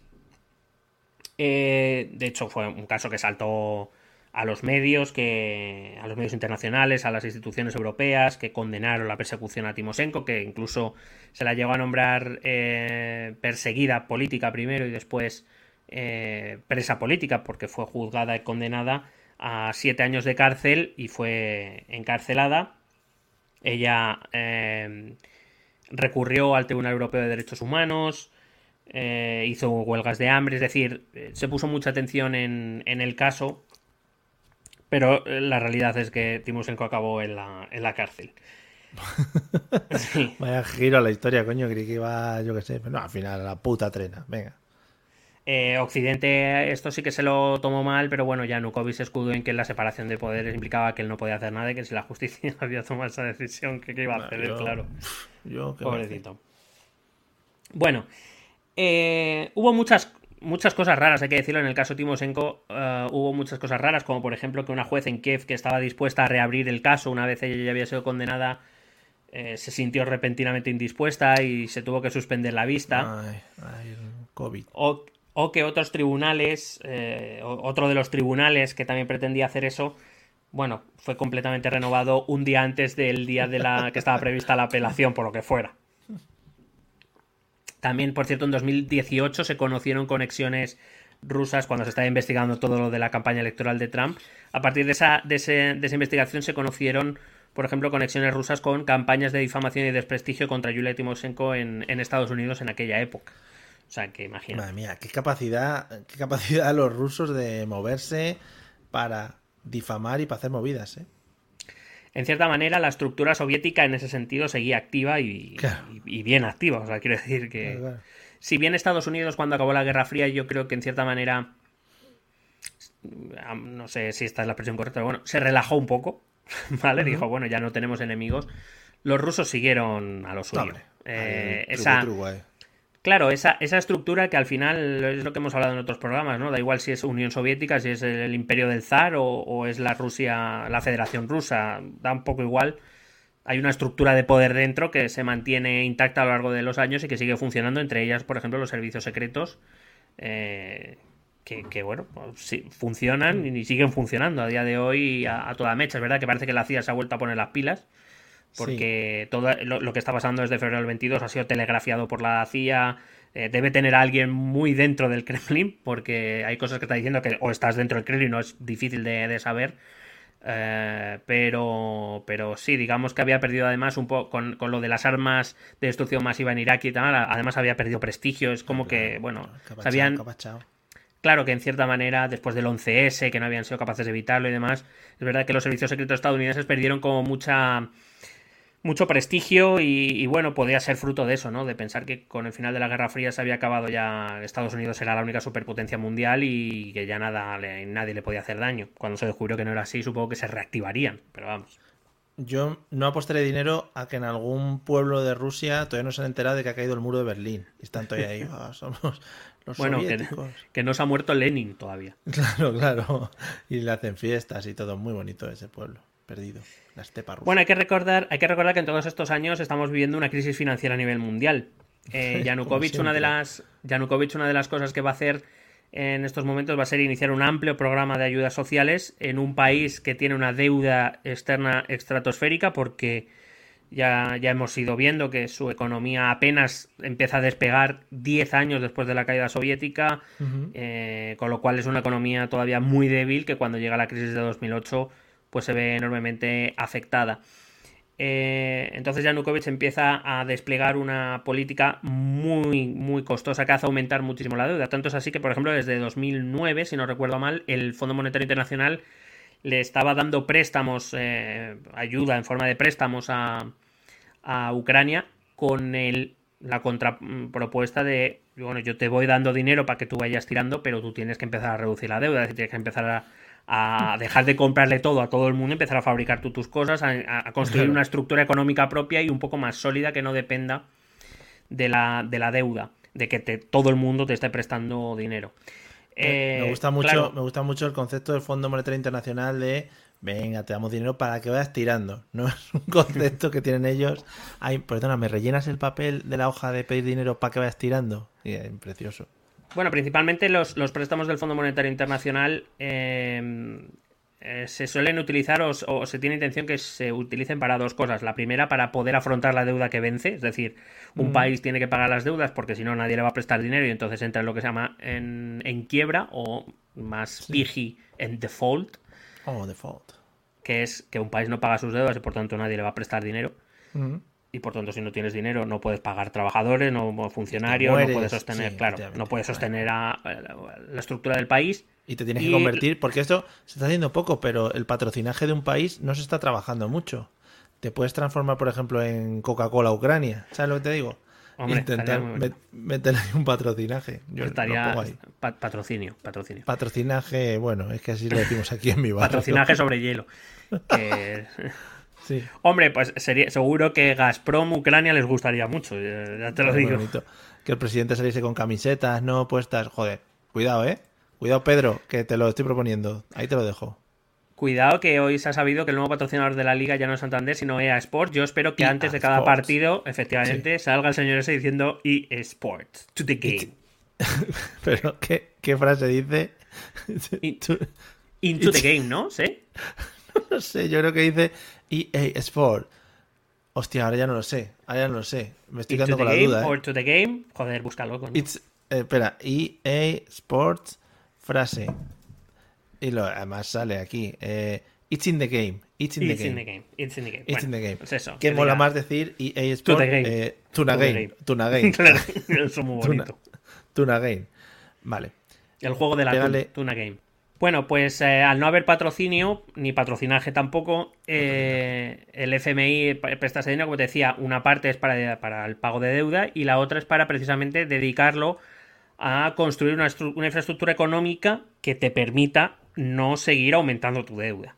Claro. Cuando eh, lo que hace Yanukovych es empezar a gastar y gastar y gastar y gastar. A ver, por una parte que, que los ucranianos lo están pasando muy mal, ¿eh? O sea que tampoco Ya, es, entiendo es que Yanukovych sea una mala persona. Gastar para el pueblo, ¿no? No gastar en plan, oye, la fiesta al corcho y todos invitados, tal. Claro. Claro, lo que pasa es que quizá también esto, esto, claro, es muy debatible y tiene muchos prismas, ¿no? Pero desde el punto de vista desde el Fondo Monetario Internacional se hacían dispendios que no... O sea, se era demasiado generoso con esas ayudas, con lo cual el Fondo Monetario Internacional de hecho decidió cortar los préstamos. Decir, mira, yo te daba dinero con, el, con estos condicionantes, si no lo cumples, pues no te doy pasta. Pero le tenía que llevar los tickets al, al FMI. Claro, no le "Mira, me he gastado daba, aquí". no le daba los tickets restaurant. Factura. Em, claro, cuando Ucrania se ve sin los eh, préstamos del Fondo Monetario Internacional, ¿a quién le va a pedir ayuda financiera?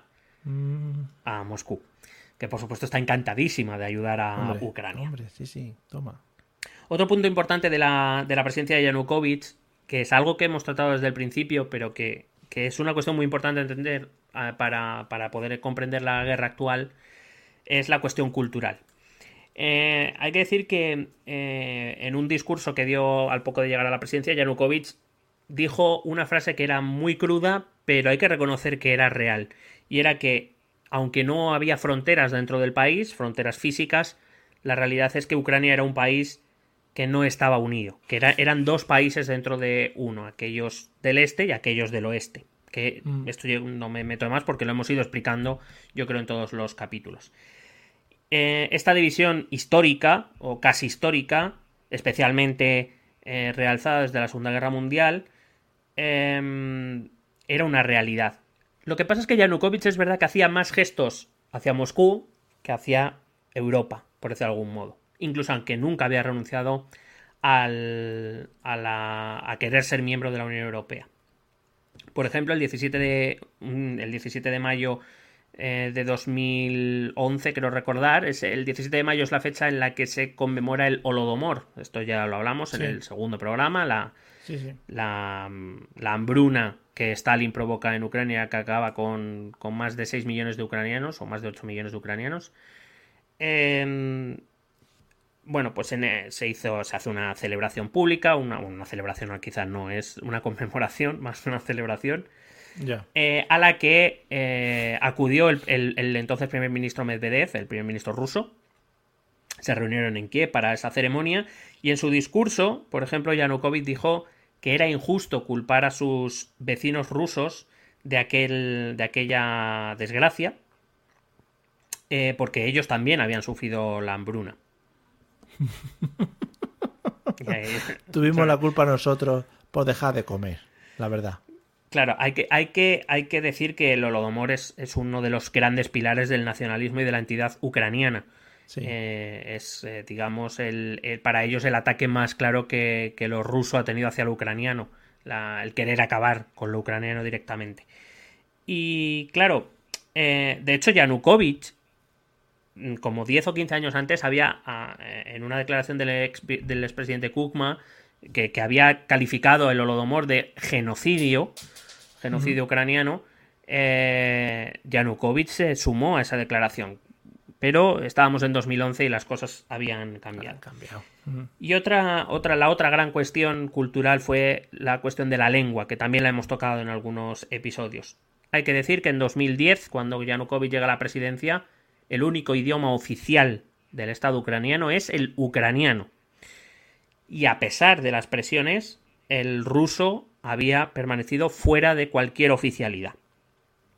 Hay que recordar que sobre todo en los oblasts del este vive mucha población rusófona, es decir, que habla ruso Sí. como lengua materna. Yanukovych ya había dicho en alguna ocasión que le, que le gustaría convertir al ruso en la segunda lengua oficial de Ucrania. Eh, aunque también he encontrado declaraciones suyas donde afirma que no era necesario tampoco, que nadie prohibía el uso del ruso, simplemente, bueno, que Ucrania Ya, era bueno. normal que reivindicara al ucraniano como idioma propio. Bueno. Yanukovych. eh, es así.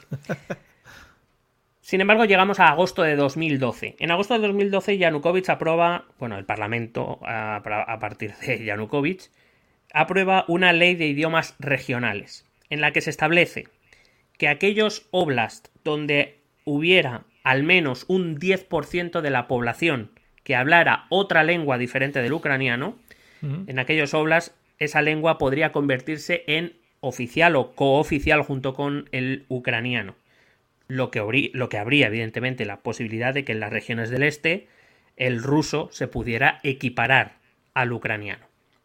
Ya. Como nosotros aquí en España conocemos bien que las lenguas pueden ser armas arrojadizas, Buah. Esto se convirtió en un grave problema en Ucrania. Eh, bien es cierto que el, el problema de lenguas que podamos tener hoy aquí eh, es mucho menor, Hombre, a ver, claro.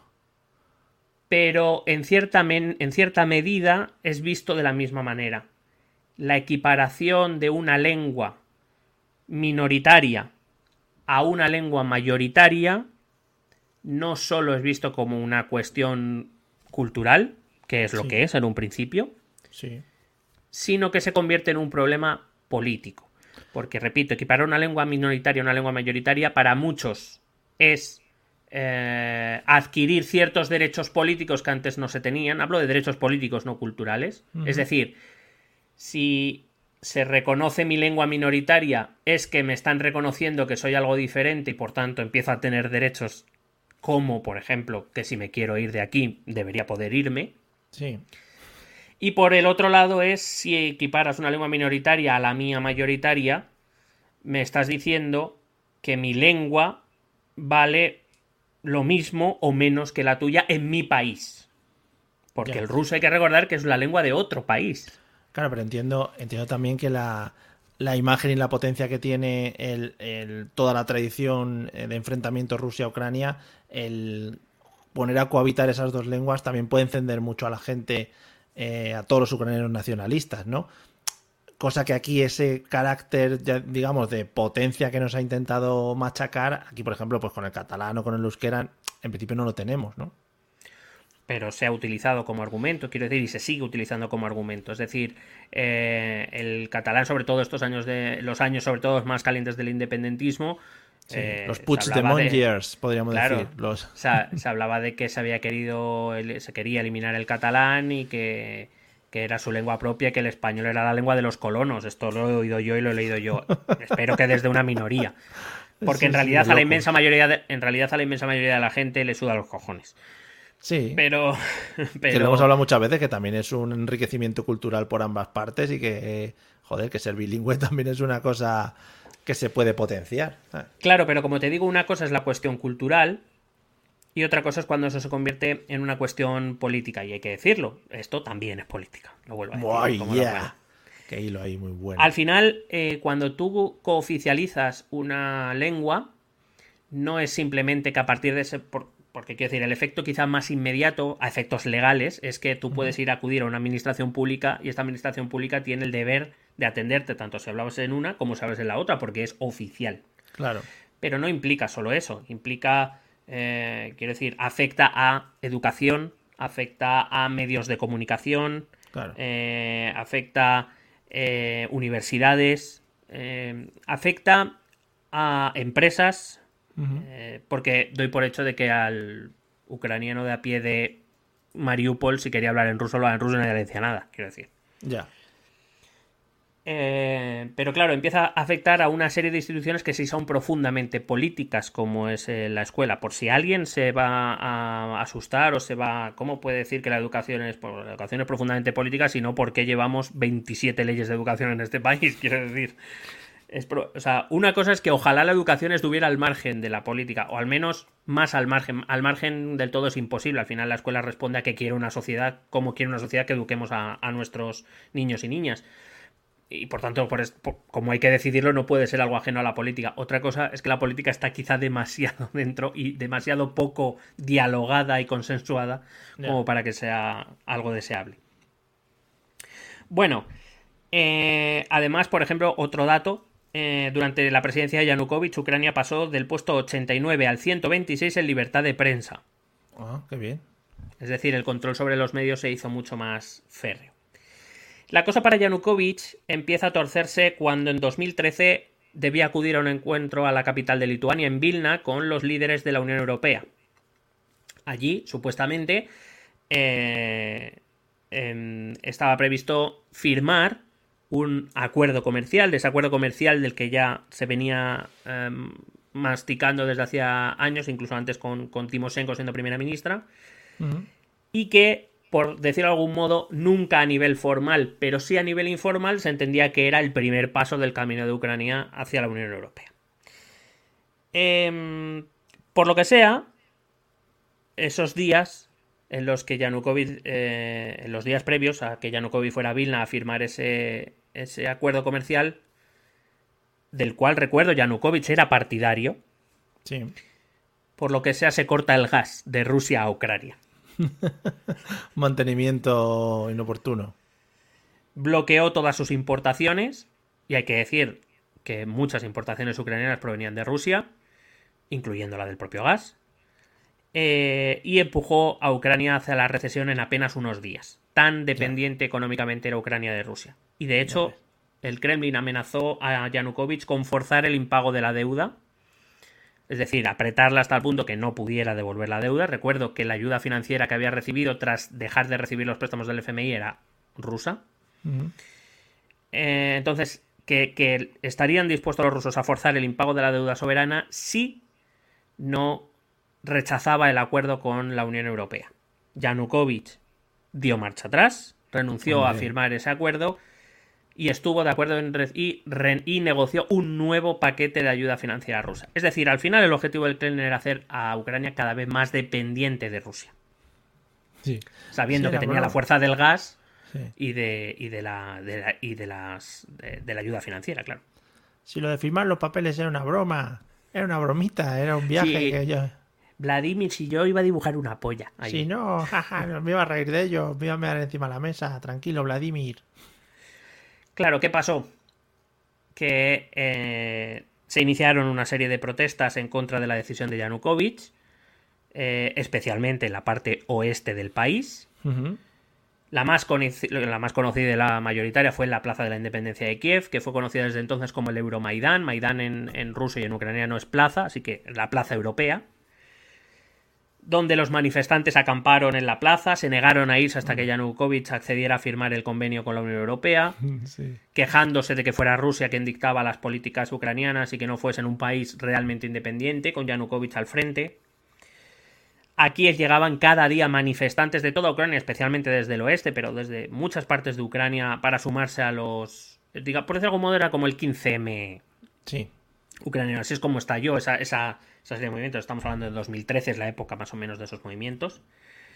Em, y a esto las fuerzas del orden, digamos que respondieron con dureza. Algunos manifestantes fueron encarcelados, lo que aumentó todavía más el descontento contra Yanukovych e hizo que mucha más gente se fuera añadiendo a las manifestaciones. Manifestaciones que se iban dando a lo largo y ancho del país, como digo, con especial relevancia en la parte oeste y en Kiev. Eh, y ya, ya, no, ya no solo se empezaba a pedir la firma del acuerdo con la Unión Europea, sino ya se pedía directamente la dimisión de Yanukovych. ¿Cómo respondió Yanukovych? Pues como solo los rusos saben hacerlo, o los prorrusos en este caso. Mm. Estableció medidas de excepción, sacó a una parte de las fuerzas militares a, a las calles, limitó enormemente la libertad de expresión y de manifestación, endureció la acción policial, aumentaron los, los enfrentamientos con los manifestantes, pero se encontró con otra cosa, y es que los manifestantes, lo normal, o por lo menos tú y yo lo que hemos visto, lo que hemos vivido aquí, es, bueno, aquí se insulta, se, se va calentando el ambiente hasta que los, los antidisturbios se ponen el casco, y empiezan a correr y tú sales corriendo como un máquina, ¿no? Sí, sí. Eh, no digo que eso no ocurriera, lo que digo es que de repente empezaron a aparecer grupos que querían enfrentarse a la policía. Ya, que no había, no había la huida, ¿no? Había un poco de enfrentamientito ahí. Claro, digamos que las riendas de las protestas la empezaron a coger los grupos más violentos y los más nacionalistas, los más ultranacionalistas ucranianos. Dijeron, o, o vinieron a decir, sobre todo en sus círculos más cercanos, que lo que iba a empezar era una guerra civil por la verdadera independencia de Ucrania. Que la verdadera independencia de Ucrania empezaba en ese momento. Hay que decir que eh, al menos 28 manifestantes habían murieron en esos enfrentamientos entre enero y febrero de 2014. También murieron 7 policías y por supuesto hubo cientos, miles de personas que resultaron heridas en esos enfrentamientos. De esto hablamos ya en el famoso programa de Ucrania que nos hizo famosos. Así que eh, me voy a centrar en lo que nos va a conducir a la guerra directamente. Vale. La situación empezó a descontrolarse. En los oblas del oeste varias instituciones fueron ocupadas por los manifestantes. Recuerdo que eran los nacionalistas y los proeuropeos. Eh, cuando algo parecido empezó a intentar imitarse en el este por aquellos partidarios de los acuerdos con la Unión Europea y de la dimisión de Yanukovych, resulta que allí sí que se encontraron resistencia. En el oeste no encontraron mu- mucha resistencia, sí en el este. Porque en el este, además de las fuerzas policiales, eh, se encontraron con los partidarios de Yanukovych, Claro, ya. que decidieron salir a las calles a proteger a su gobierno. Así que esos primeros enfrentamientos se fueron, fueron escalando, fueron escalando hasta que se convirtieron en una guerra civil, por aquel, en ese momento inicial, pero casi casi en una guerra, una guerra que oficialmente se va a convertir cuando intervenga el ejército ucraniano y cuando Rusia intervenga, no oficialmente, pero todos sabemos que intervino también con fuerzas militares. Cuando ya prácticamente estamos al borde de esa guerra civil, eso que vamos a conocer con el nombre de la guerra del Donbass, Yanukovych decide salir del país porque ve que en Kiev los sucesos son cada vez más violentos y que, bueno, que eso no va a acabar bien en ningún caso, o casi en ningún caso para él. Eh, así que mientras el Parlamento eh, aprueba su destitución, por supuesto, si los miembros del Partido de la Región, o sea, que decir, muy, muy democrático tampoco fue. Ya, ya. Eh, además, inició el famoso impeachment que se introdujo en, dos- en- en el, eh, la, re- la, mm, la legislación que introdujo Timoshenko, si te acuerdas, con el propio Partido Sí. de las Regiones. Bueno, pues ese proceso de impeachment se va a iniciar contra él. Eh, Yanukovych huye a Crimea con ayuda, donde, con ayuda rusa. Bueno, va a recibir ayuda rusa en todo momento. Eh, y como digo, a Yanukovych se le empieza ese proceso de impeachment en el Parlamento acusándole de alta traición al país y de ser el responsable de las muertes de los civiles, de los 28 civiles que te había comentado antes, eh, de los que, por los que debía responder. Fue condenado in absentia, es un término legal para decir que bueno, no estaba, y como no estaba, le hemos, ju- le hemos juzgado sin oírle y sin nada, Muy bien. en ausencia. Eh, fue condenado en 2019. Fíjate. Es decir, no, no fue inmediatamente, fue condenado en- en 2019 a 13 años de prisión y él públicamente siempre agradecido a Putin por haberle salvado la vida. O sea que evidentemente las- las, eh, los servicios secretos rusos también actuaron dentro de Ucrania, por supuesto en Crimea, donde tenía parte, donde tiene su flota, ¿no? Ya. ¿Cuál fue la respuesta rusa a todo esto que estaba pasando en Ucrania? Preparar sus tropas. Ahora, va, ahora, la, ahora la nuestra. eh, fue, eh, de hecho, la primera vez, bueno, el, el primer movimiento de tropas hacia la frontera con Ucrania es ahora, no es de, de febrero de- ni, ni de noviembre de 2021, es de ahora.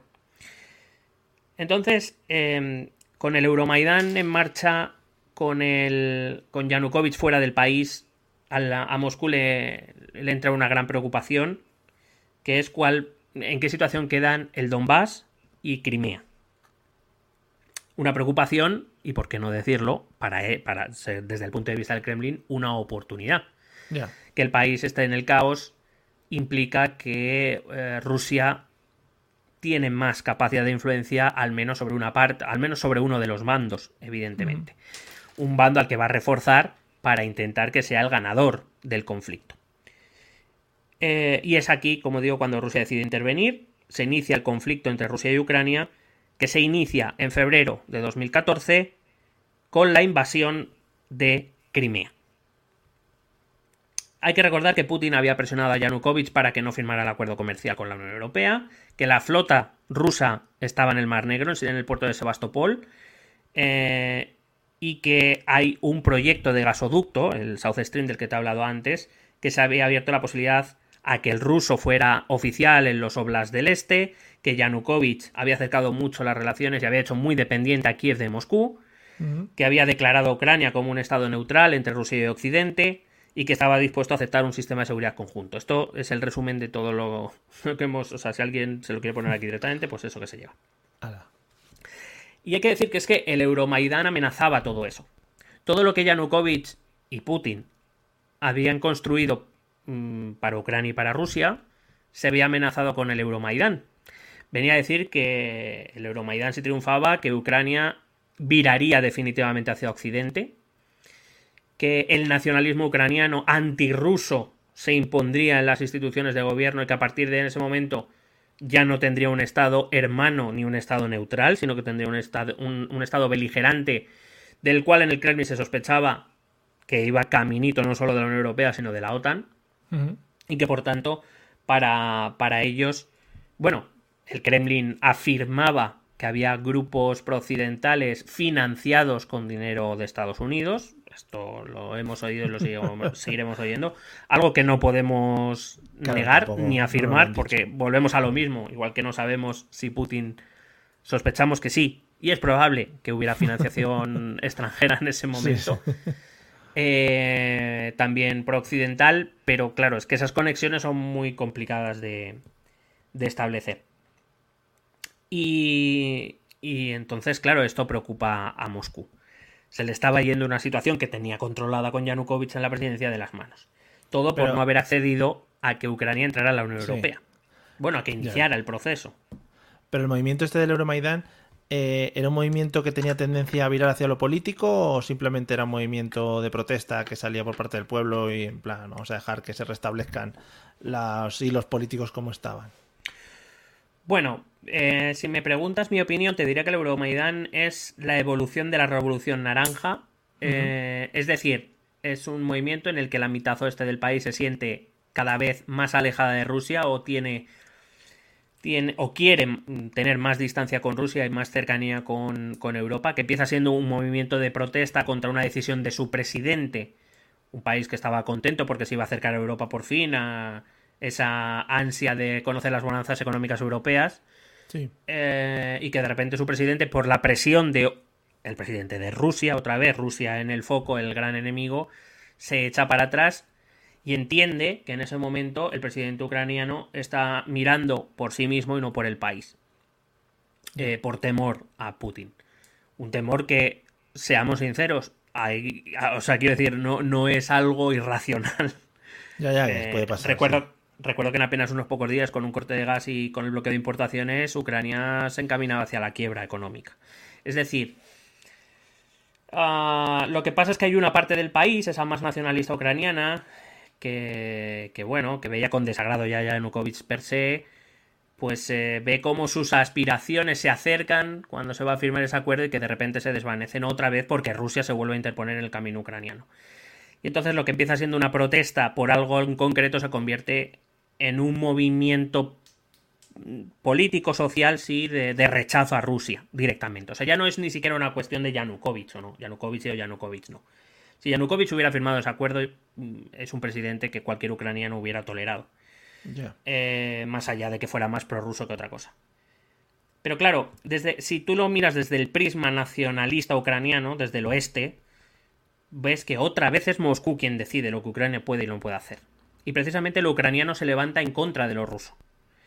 Una de las grandes cosas que ha intentado hacer el nacionalismo cultural ucraniano es distanciarse de lo ruso. Por eso no querían al ruso como lengua cooficial en ningún sitio y por eso no pueden permitir, desde su punto de vista, repito, que sea Moscú quien decida que Ucrania no va a firmar ese pacto comercial con la Unión Europea, como si Ucrania en realidad fuese una provincia de Moscú y no un país independiente. Pero claro, a eso se contrapone el punto de vista de la otra mitad de, bueno, de los oblas del este, que es que para ellos Yanukovych estaba haciendo lo correcto. A quien teníamos que tener contentos ante todo y sobre todo era a Moscú. Es decir, Ucrania no debía ni podía hacer nada en contra de la voluntad de Moscú, porque implicaba hacerse un enemigo, primero del que no se consideraban enemigos, porque recuerdo, una parte de la población ucraniana si no es nacida en Rusia o nacida en la antigua Unión Soviética, y por tanto se autoconsideraban rusos, aunque ya fueran ucranianos, tenían conexiones muy profundas familiares, económicas y sociales con Rusia. Y segundo, porque también pensaban una cosa que era lógica, que es que Ucrania no era enemigo, eh, no era, eh, era un guiñapo para, para Rusia. Es decir, si Rusia se ponía, Ucrania, eh, pues se quedaba despedazada. Es decir, lo que está pasando ahora en Ucrania, si no llega a ser por la intervención occidental en forma de entrenamiento al ejército, de, armas, de no sé qué, de no sé cuántos, de ayuda financiera, Rusia había acabado con esta guerra hace mucho tiempo, incluso con las armas antiguas de la Unión Soviética. Pero se ha encontrado con un ejército mejor formado porque la OTAN ha formado a ese ejército. Mejor armado porque los países occidentales, la OTAN, está armando continuamente ese ejército. Financiado porque el occidente está financiando a ese ejército. Claro, pero si no es por eso, Ucrania no es rival para Rusia. Ya. Entonces, de esas dos visiones contrapuestas nace eh, el Donbass. De hecho, la guerra del Donbass, nosotros, eh, es, bueno, es simplificar demasiado, evidentemente, pero es los oblas del oeste, si esta va a ser la situación, yo quiero ser Rusia, no quiero ser Ucrania. Y Ucrania dice, no, no, es que tú eres Ucrania, te guste o no.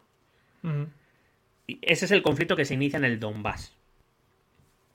Y que todo surge a raíz de esta eso quiere decir, por decir de algún modo, la no firma de este acuerdo es el, la gota que colma el vaso. Pero llevamos, o, llevamos, o mejor dicho, intentamos desde hace cinco capítulos explicar que esto viene de hace mucho, que no es de ahora. Eh, es como pensar que el asesinato del archiduque Francisco Fernando es el que desata la Primera Guerra Mundial. Hombre, es el acto, es el gatillo, ¿no? El detonante, es lo que hace estallar todo el sistema de alianzas pero hay una historia europea detrás que se remonta y que es lo que genera las tensiones que al final acaban por estallar. Eh, estas tensiones se arrastran desde hace mucho tiempo y a partir del Euromaidán estallan. Rusia decide invadir Ucrania, que considera territorio suyo, ya eh, explicaba que consideraron un error entregarle Crimea durante la época soviética a Ucrania. Y, luego está el tema del, del, Donbass, que es una cuestión cultural, es una lucha política, es una lucha económica, es una lucha en todos los órdenes. No sé si te he respondido. Sí, por supuesto, como siempre. O sea, para mí eres. Para mí eres, bueno, la, estrella fugaz a la que seguir en el cielo. No fugaz, no quiero decir que vayas a terminar pronto, ¿sabes? La estrella. Bueno, en algún momento. En algún Como todos, qué bonito. Bueno, el siguiente clic fue el 27 de febrero de 2014, cuando el Parlamento ucraniano eh, anula la disposición de 2012 por la cual habría la posibilidad de cooficializar el ruso en los oblas del este. Inmediatamente se instaura un gobierno provisional liderado por Alexander Turchinov, que es un, era un miembro del Consejo de Seguridad ucraniano. Se tomaron algunas medidas como la censura de medios rusos, no sé si nos suena y medios rusos y prorrusos, la institución de un comité de depuración para sacar de la administración a todos aquellos que fueran sospechosos de simpatizar con la causa de Yanukovych o de Rusia. Sí. Eh, y convocó elecciones presidenciales para ese mismo 2014 para, evidentemente, eh, sustituir a Yanukovych que ya se encontraba fuera del país. Y Yanukovych, por cierto, dio una rueda de prensa al día siguiente de esa convocatoria, en 2014, desde Moscú, donde eh, afirmaba que él seguía siendo el presidente legítimo y que, por supuesto, mm. eh, em, las regiones que, él eh, agradecía y que, por supuesto, ayudaría a las regiones prorrusas que estaban defendiendo su, su presidencia y su posición. Qué bien. Rusia tenía unos 12.000 soldados en la flota del Mar, Negro, en ese momento, y hay que recordar que la presencia militar rusa se corresponde con los acuerdos de Ucrania y Rusia que Yanukovych había extendido. Eh, supuestamente, esos acuerdos limitaban eh, la cantidad de efectivos de Rusia a 25.000 soldados, pero en ese momento tenía 12.000. Así que cuando el Euromaidán se empieza a descontrolar, lo primero que hace Rusia es mandar a 13.000 soldados más a Crimea, porque como su límite supuestamente era hasta 25.000, pues claro, pero no se establece qué tipo de soldados tienen que ser. Lo que allí manda Rusia son fuerzas especiales, eh, evidentemente porque eh, Moscú ya había trazado sus, sus planes. Aprovechando el vacío de poder, las tropas rusas llegan a Crimea, eh, no tardan en tomar el Parlamento de Crimea, levantan la bandera rusa en ese Parlamento de, de Crimea, eh, enseguida instauraron un, estado de excepción, controlaron las fronteras terrestres eh, y de ahí pasaron a controlar pues las infraestructuras importantes que se, que se toman en un golpe de Estado en una invasión rápida, que son los medios de comunicación, las carreteras, los aeropuertos eh, y, y los aeropuertos. Eh, en marzo Rusia proporcionó muchos más efectivos porque a efectos... claro, para Moscú Crimea ya era rusa. ¿Vale? O sea, como ya lo controlaban... Claro, qué bonito. Sí, no, básicamente decían que como nadie se les había opuesto, pues eh, efectivamente, y Crimea era, era suya y por tanto que los acuerdos con Ucrania ya no tenían ninguna validez porque ya no era territorio ucraniano, sino era territorio ruso. Así que no contravenía la legalidad internacional el hecho de empezar a mandar más, de, más soldados todavía, Ah, más bueno, de 25.000, joder. porque claro, Claro, ya claro. era su territorio, o sea, ya nadie le puede decir a Rusia sí. que no envíe soldados a su territorio. Sí, por el Tratado de Misco, vamos. el- Efectivamente. En términos estratégicos, es, es la, la- la expresión es un poco más fina, es el- la, la- la política de hechos consumados, es decir, de facto es mío, aunque legal o jurídicamente no lo sea, pero eh, Rusia confiaba en que esa política de hechos consumados, nadie va a querer entrar a Crimea a enfrentarse a Rusia, mm, porque no lo habíamos dicho todavía, tengo un botón con 4.000 ojivas nucleares. Hombre, las ojivas a tope. Eh, pero bueno, Rusia esperaba lo que había pasado otras veces, ¿no? Bueno, yo, mi ejército ha ocupado esto. eh, vais a protestar, vais a ladrar un poco, pero al final vais a acabar reconociendo que es mío y ya está, y no hay ningún problema. Claro. Qué bien. Hay que decir que eh, el, eh, el gobierno ucraniano eh, dio la orden a lo- al ejército ucraniano presente en la zona que se retirara, evidentemente, porque eso solo Para podía que ser no hubiera masacre, claro. Y por si acaso, para evitar algún tipo de contraataque o lo demás, Rusia efectivamente deslizó que tenía toda su capacidad militar y que eso incluía las armas nucleares a disposición de, del país. Al tiempo que esto ocurría en Crimea, estamos hablando de, marzo, de febrero marzo 2014, en Kiev se está dando el Euromaidán, se están empezando a dar los primeros enfrentamientos en el Donbass. Eh, digamos que se empiezan a generar las contraprotestas en el Donbass contra la dirección que había tomado Kiev una vez Yanukovych estaba fuera de juego. Y expresando claramente que, como te he dicho antes, eh, esas dos regiones, Lugansk y Donetsk, eh, o, que esos, o, o la voluntad que esos protestantes manifestaban, mejor dicho, era que eh, preferían eh, tomar el camino de la independencia, no querían ser parte de esa Ucrania, evidentemente querían ser independientes como un paso intermedio para eh, anexionarse a Rusia años o, o en el momento que se pudiera. De hecho, Putin respaldó las manifestaciones, de hecho, a esa región del Donbass la empezó a llamar la nueva Rusia, eh, muy sutil él, Sí, sí. Eh, por supuesto, a estas alturas, eh, nadie duda de que Putin, que por supuesto siempre ha negado hasta febrero de 2022 cualquier tipo de intervención y de intromisión en el conflicto del Donbass, eh, nadie duda que sí que respaldado económica y armamentísticamente y militarmente a estos protestantes, que también se fueron formando, o digamos que a partir de los cuales empezaron a formarse las guerrillas de la zona. Por cierto, guerrillas que también se empezaron a formar del otro bando, además del ejército regular ucraniano, que empezó a llegar muy poco a poco hacia esa frontera o hacia esa zona, también se empezaron a formar guerrillas locales pro-Kiev, de las cuales la más, cono- muchas de ellas con orígenes ideológicos bastante polémicos, o por no decir mm, con orígenes ideológicos bastante deplorables, como por ejemplo el famoso batallón Azov, que ahora parece que hay- en realidad hay un montón de batallones y de milicias, tanto de un lado como de otro en Ucrania, la inmensa mayoría de ellos con ideologías bastante deplorables, ¿eh? es decir, a un lado y al otro, repito. Pero por lo que sea, la única que ha trascendido ha sido el batallón Azov, formado en la ciudad de Mariupol, junto al mar de Azov, que ya en su símbolo de batallón pues tiene símbolos relacionados con el movimiento nacional socialista alemán. Qué bonito. Y, y es verdad. Pero repito, ni es el único de ese lado, del lado pro-Kiev, mm, ni es el único tampoco, y los hay en el lado del Donbass. Y de hecho, por ejemplo, el grupo Wagner, este grupo de, de mercenarios asesinos que Rusia, por lo visto, ha usado con bastante frecuencia, también tienen ideología nacionalsocialista. Digo por poner un ejemplo. Les tiene, les tiene nómina, ¿no? Todos los meses ahí, bueno, a ver, vamos a sacar la facturita que nos habéis hecho. No, no descarto que se empiece a llamar el grupo Vladimir dentro de poco. Es como, he montado mi propio grupo, mirad aquí, ¿qué, ¿qué tocas el bajo? No, no toco la, la metralleta. En fin, qué bonito. Eh, Rusia empezó a intervenir, empezó a intervenir eh, a través de los líderes de esos grupos y de esas guerrillas, eh, mandó inteligencia, por supuesto, a través de la financiación, a través de los magnates del Donbass, ucranianos que tenían conexiones con las empresas rusas, y casualmente empezaron a llegar muchos voluntarios rusos y chechenos a la zona, Vaya. por lo que sea, para reforzar a estas milicias. Y como digo, se inició una guerra que en principio fue civil, pero que, que tuvo influencia rusa y por tanto no sé hasta qué punto calificarlo de guerra civil. Guerra civil en tanto en cuanto luchaban ucranianos contra ucranianos, eh, ucranianos que querían dejar de ser ucranianos contra ucranianos que no que, que querían seguir siendo ucranianos y que no querían dejar que los otros eh, dejaran de ser ucranianos en este trabalengua raro, pero en el que hay una fuerza extranjera que interviene decisivamente, aunque repito, ni oficialmente.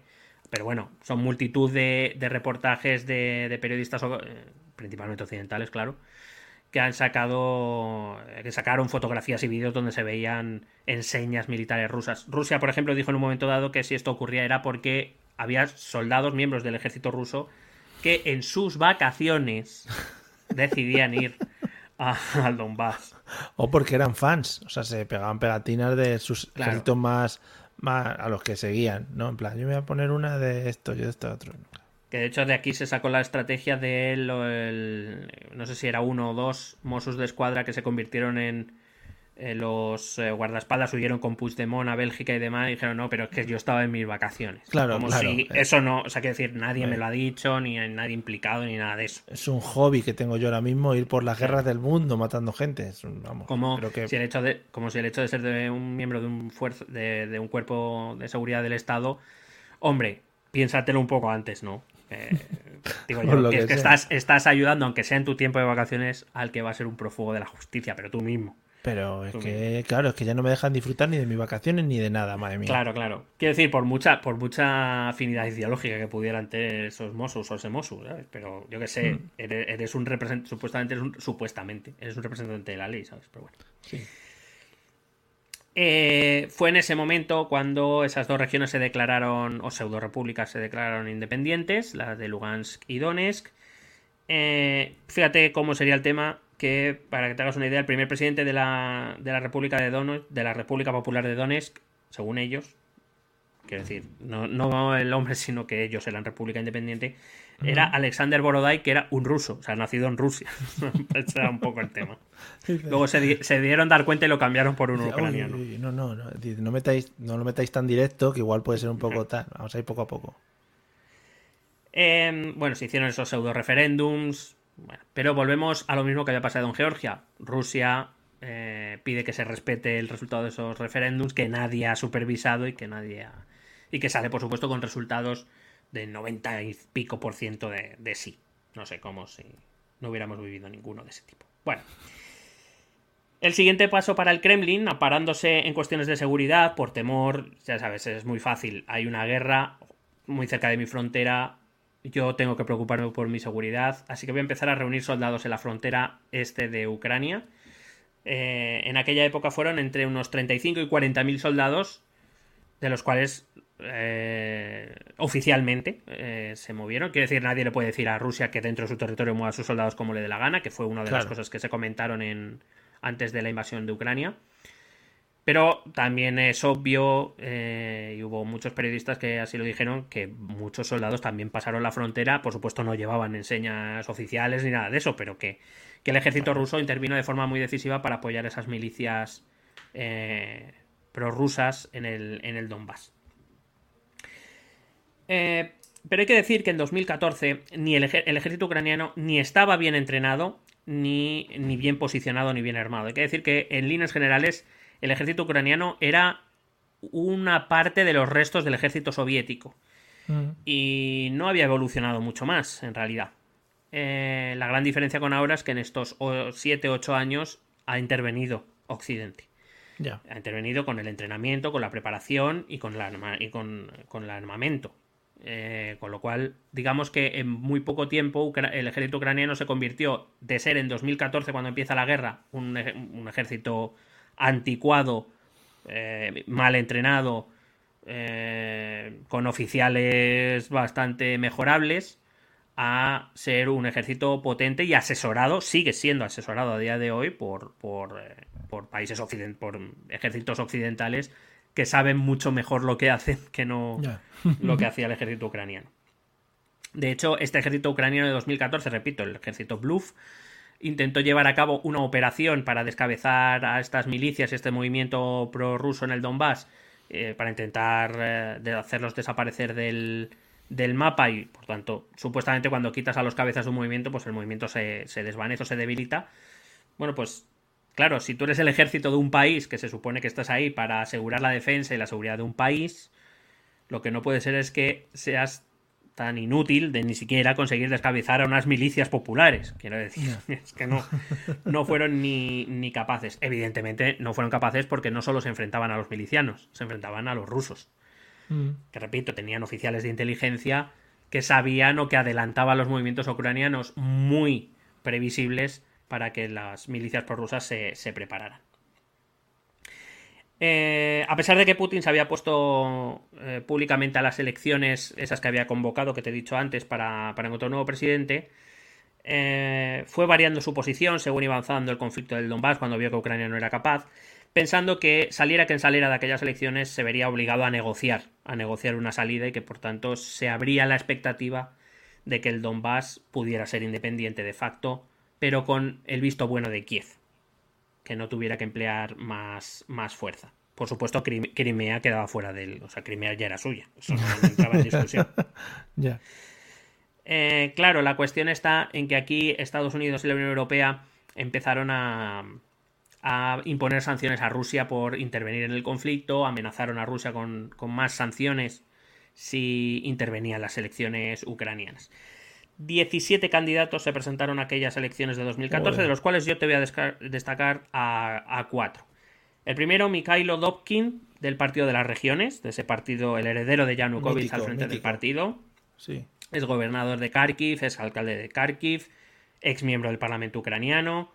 Eh, cuando Yanukovych lideraba el partido, cuestionó públicamente todo lo que Kiev hacía, eh, y aseguró presentarse para proteger los derechos de los rusófonos del este y del sur del país. Abogaba por una mejora en las relaciones con Rusia y por la creación de una República Federal de Ucrania en la que cada oblast tuviera mayores cuotas de decisión. Es decir, la solución del Partido de las Regiones era crear una República Federal eh, más bien al estilo estadounidense. Es decir, mm. cada oblast decidiría sobre muchas cuestiones y para cuestiones comunes se generaría un gobierno federal. El segundo, Oleg por el Partido Radical. Es un partido que fue creado en 2010. Eh, es, por decirlo de algún modo, asimilable, y porque no puedo dejar pasar la oportunidad, asimilable al PIS eh, polaco. Hombre, gracias. Es un partido que no se esconde, ¿no? Que tampoco va por la espalda. Que te dice, hola, aquí estamos, ¿qué pasa? Es un partido populista de derecha radical, euroscéptico, blando, es decir, no está de acuerdo con esta Unión Europea ni quiere mayor integración, pero quiere Unión Europea porque le interesan los monises. Mm y profundamente nacionalista ucraniano. Hay que decir que fue, mantuvo una posición durísima que él consideraba, por ejemplo, él dijo que, lo que eh, Rusia estaba haciendo era un acto de terrorismo. No era, no era de guerra, era de terrorismo. Y eh, bueno, estas declaraciones, esta posición tan dura le hizo bastante popular, especialmente en, eh, en, el oeste del país. Defendiendo, incluso defendió la pena de muerte para los traidores.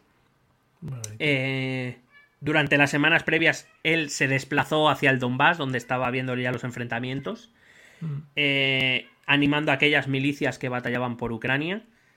Y eh, muy envuelto en polémicas porque en algunos discursos señalaba a determinadas personas que por lo que fuera a las fechas siguientes aparecían muertas, por lo que sea.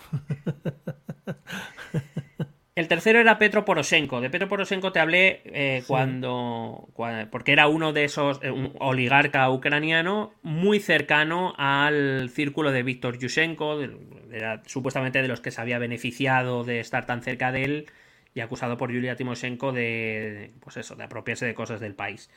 Eh, se presentó como independiente, que fue respaldado por el Partido Democrático Ucraniano para la Reforma, también un partido de corte liberal y proeuropeo que se había fundado en 2010. Y la cuarta candidata que te voy a destacar es sí o sí Yulia Timoshenko, otra vez, Otra vez. Madre que había chico. sido liberada a finales de febrero. El Parlamento ucraniano había aprobado un decreto por el cual se la, liberala- se la liberaba de la sentencia y por tanto salía de la cárcel. Esta vez se presentó por, eh, por un partido que se llamaba Patria, Fatherland, eh, de centro derecha europeísta. Eh, hay que decir que de este partido, como de tantos otros, surgieron varias milicias que, que desde 2014 y actualmente siguen luchando en la guerra del Donbass. Pero Timoshenko se convirtió en un símbolo, se volvió a convertir en un símbolo como lo había sido Claro. después de la Revolución Naranja. Eh, se convirtió en esa imagen de ese sector europeísta ucraniano y del sector nacionalista ucraniano. Mantuvo Timoshenko contactos regulares con Estados Unidos y con la Unión Europea. Eh, se recuerda cómo fue invitada a una reunión del Partido Popular Europeo con Merkel a la cabeza y con Mariano, que estaba por ahí también. Hombre, sí, sí, sí. Eh, y su gran baza electoral fue eh, proponer un referéndum para entrar en la OTAN, lo cual ya daba un poco visos de por dónde va a ir. La primera vuelta fue ganada por Petro Poroshenko con el 55% de los votos, es decir, no fue necesaria la segunda, la segunda vuelta, se convirtió en presidente del, del país automáticamente. Y aunque Putin declaró que las elecciones en Ucrania habían sido irregulares, eh, reconoció a Poroshenko como presidente legítimo de Ucrania. Eso sí, según la visión del Kremlin, eh, Lugansk y Donetsk ya habían hecho su, su elección, habían hecho sus referéndums y por tanto Poroshenko era presidente de Ucrania, pero no ni de Lugansk ni de Donetsk, que ya no eran territorio ucraniano.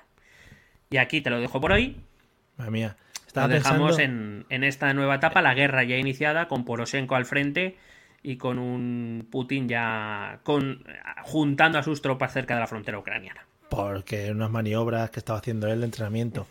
Que me imagino a Putin como, pues yo que sé, que, que está jugando con el alumno y no, o sea, no pierde. Dice, no, es que estas cartas están trucadas. O sea, yo si pierdo al dominó, es que estas fichas están mal, están trucadas. Y de No hecho, cuando tú, cuando tú dices uno, te dice roba. No, claro, dice uno, la que vas a coger de ahí. Venga, coge. ¿Cuántas? ¿Una? Venga, coge. No, no, coge, no, no. Es que mira, eh, ojivas. Sí. Ahí las tengo. Coge Claro, o carta. sea, tú verás, tengo un botón. Coge carta. Coge carta. Qué mal perdedor, también te digo, ¿eh? No Sí, no, es que desde luego se ponen a jugar a un jueguecito cualquiera y es que no, no acepta perder. Bueno, pues nada, eh, seguimos indagando en la historia ucraniana para ver hasta dónde podemos llegar. Y, nada, vamos a despedir.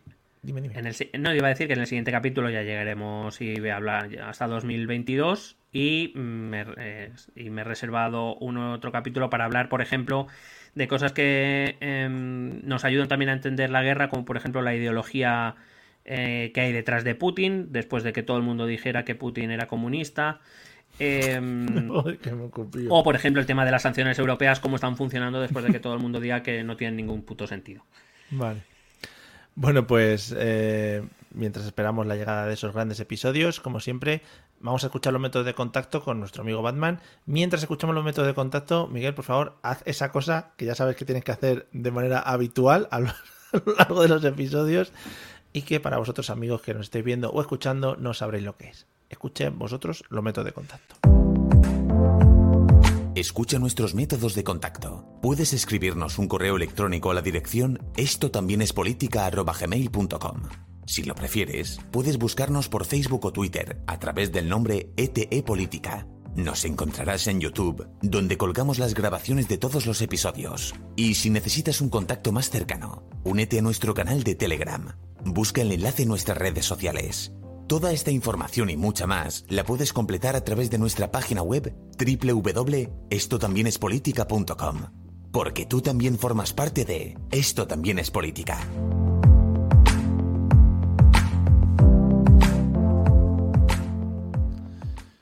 Bueno, pues en la página web, me he fijado que dice página web. me parece muy bonito. Muy en Uy, nuestro estilo. Se me ha olvidado. Se me te, te has dado cuenta para la gente de YouTube, ahora mismo puede estar flipando, pues se nos ha olvidado cambiar el fondo.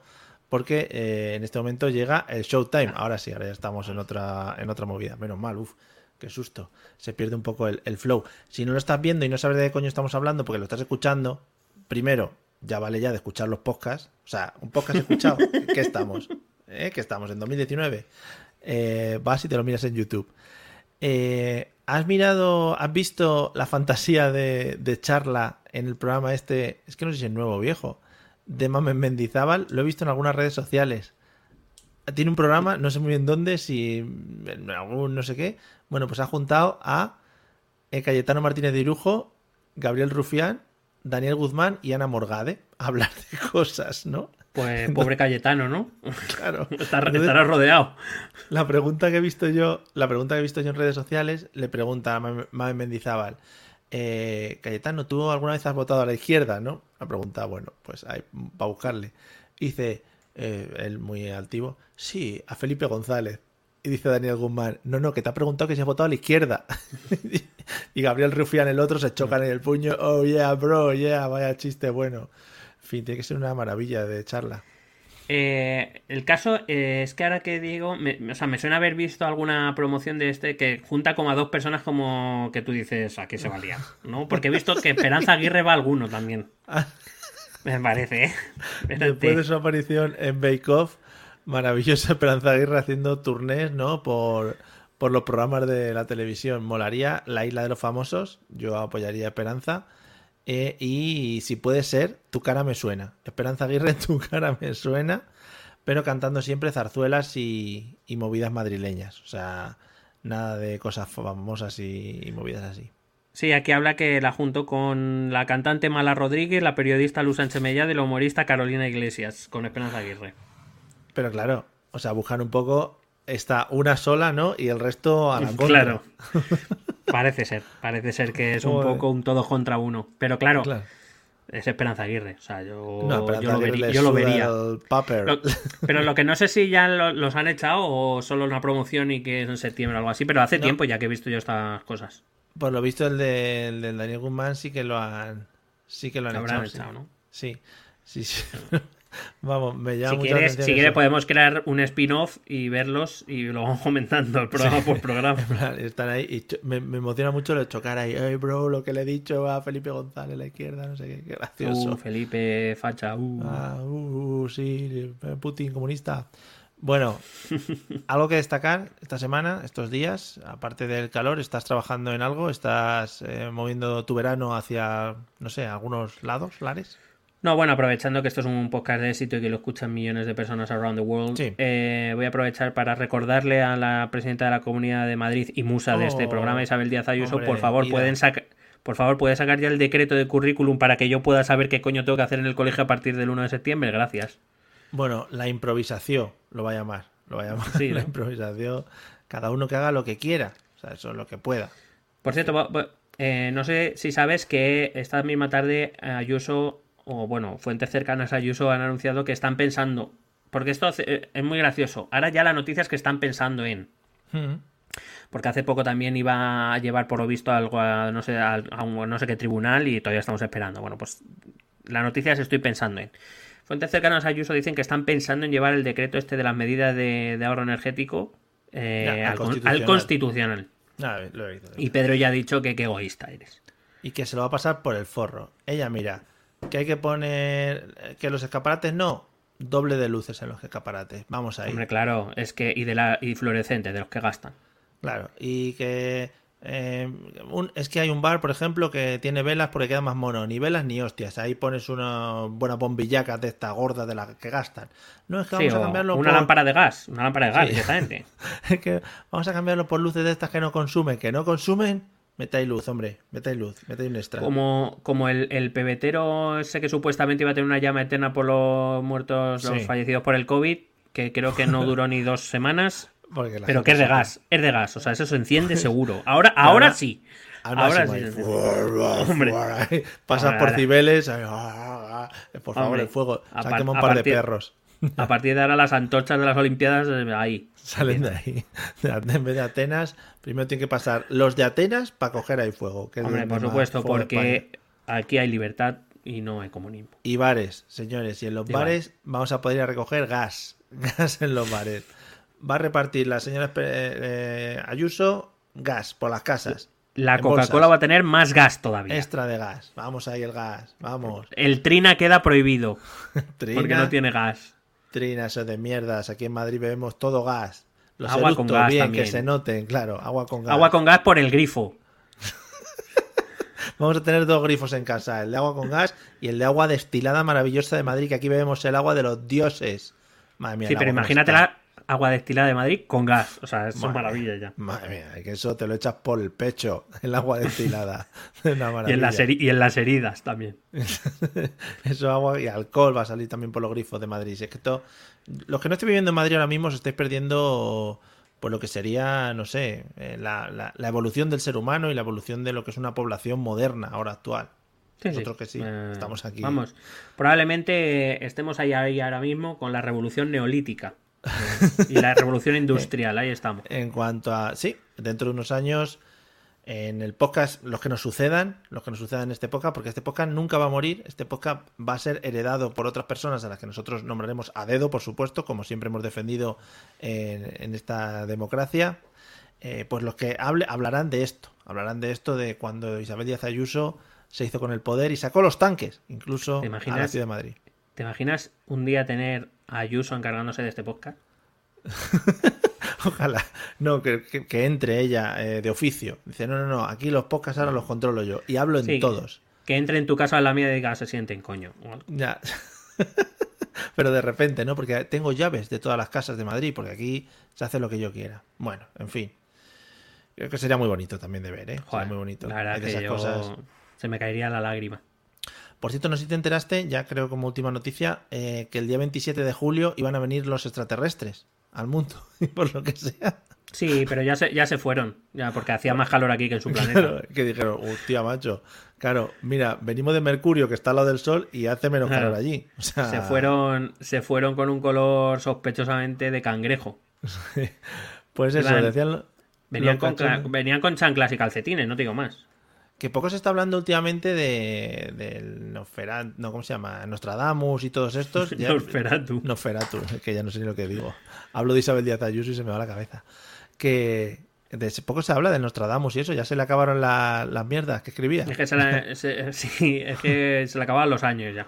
Claro, es que ya dejó de escribir ya en plan, bueno, ya los aparatos tecnológicos ya es una... No, y que también te digo que con todo lo que ya había vaticinado antes, probablemente creería que ya el mundo no existiría casi Claro, seguro. digo, O le quedaba Ya pa- poco. Dice, ya para qué voy a seguir yo si ya estarán muertos todos, en fin, claro, ¿para qué les voy a A arruinar? partir, a partir de 2025 solo voy a decir, no existe, el mundo no existe, el Ya. mundo no existe. Aún teniendo yo más ideas en la cabeza, aún teniendo yo Mm, más cosas, hombre, voy a hombre. parar. Hombre, Nostradamus era un tío que tenía la cabeza como un ventilador, ¿eh? De loca.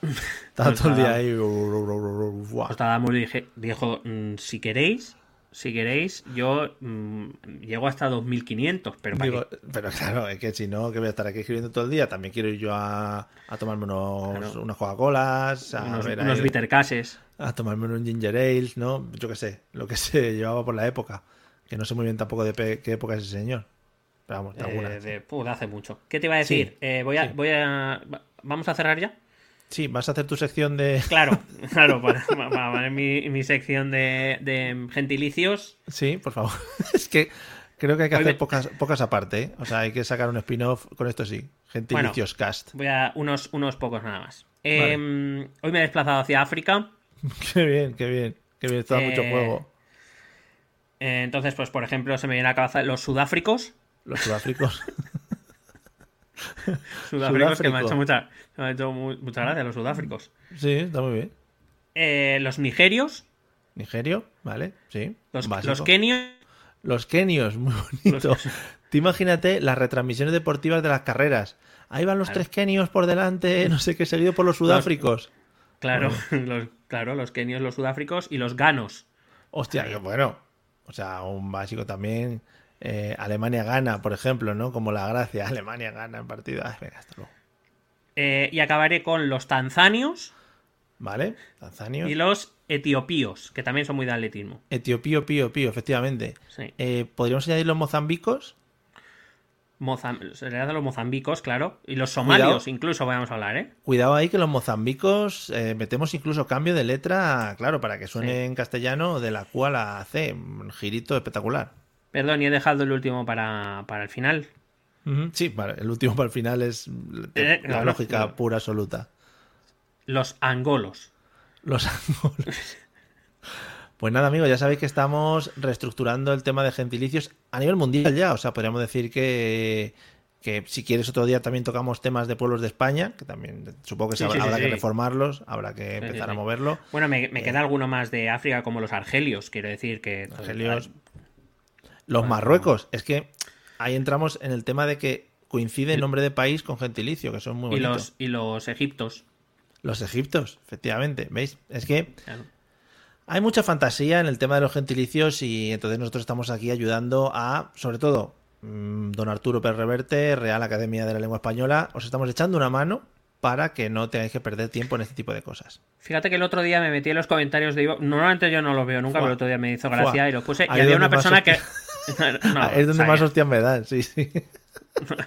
No, no, pero es verdad, no sé por qué. de- Además te dan más a ti, yo no sé por qué. Sí, sí, pero sí. bueno. Em, yo por- desde aquí reivindico que quiero mis hostias también, ¿eh? Sí, claro. No las voy a leer, pero quiero mis hostias. Se siente mal, yo te las transmito si las veo.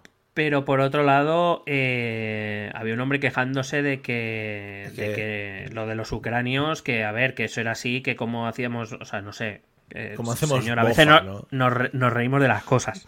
Es que madre mía. Como ¿cómo había sos? una persona, había una persona también muy indignada porque empiezas diciendo bienvenides, que no lo considera apropiado. Bueno, pues que es una mofa quizá contra la humanidad. O sea, yo buscan, vamos. solo quiero de decir que este, que este podcast eh, está financiado a pachas entre Putin y Soros. No digo más. Sí. La gente en Evox, es que gente que en Evox nos, solo nos escucha, y por favor, si nos estás escuchando desde Evox, confírmanoslo. Solo nos escucha gente, no creo que hayas llegado hasta aquí, también te digo, porque Evox igual ha cascado en el minuto, en la hora y media. Eh, solo nos escucha con batín, monóculo y fumando en pipa. Y tomando un coñac y diciendo, a ver, voy a enterarme hoy. Y de probablemente acariciando gato de Angora. Probablemente. Sí, sí, sí. A ver qué dicen estos. A ver si dicen algo que ofende a algún colectivo en el que pu- supuestamente no me encuentro, pero yo me voy a ofender también por ellos porque Uy, por- la mierda. ¿por, por qué se ríen? ¿Por qué se ríen? ¿Por No qué es gracioso. Sois No es felices. gracioso. Sois felices, ¿no? Con Es el que, sufrimiento ajeno. De verdad, diciéndolo de bienvenides. Sois unos mm, demagorgons de esos del... De, Demorgo- de Demorgornia. de Morgonialandia. Pues nada, amigos, eh, ya sabéis. Si, por favor, si nos escucháis de Evox, os animamos a que nos dejéis comentarios en la casillero de Evox, que a veces no funciona. Eh, y sobre todo, si sois eh, de Evox y estáis indignados, dejad vuestro dinero en el Patreon también, para que algún día podamos mejorar como personas humanas y podamos ser tan amargados como vosotros y perder nuestra felicidad, eh, pues eso, eh, un poco haciendo este tipo de cosas. En fin. 100.000 euros y dejamos de decir bienvenides. Es verdad, es verdad, es verdad. Ese es, ese es mi límite.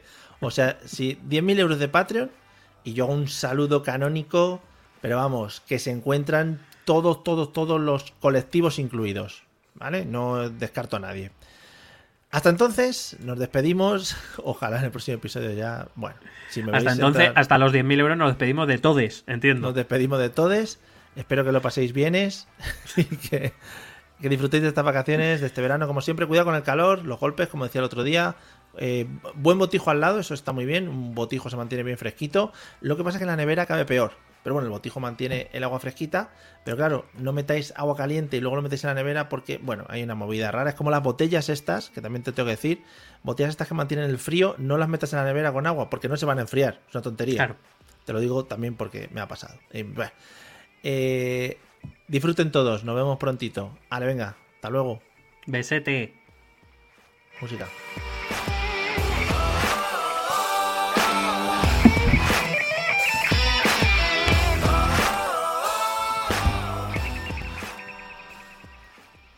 Hello, it is Ryan, and we could all use an extra bright spot in our day, couldn't we? Just to make up for things like sitting in traffic, doing the dishes, counting your steps, you know, all the mundane stuff. That is why I'm such a big fan of Chumba Casino. Chumba Casino has all your favorite social casino style games that you can play for free anytime, anywhere with daily bonuses. That should brighten your day a little.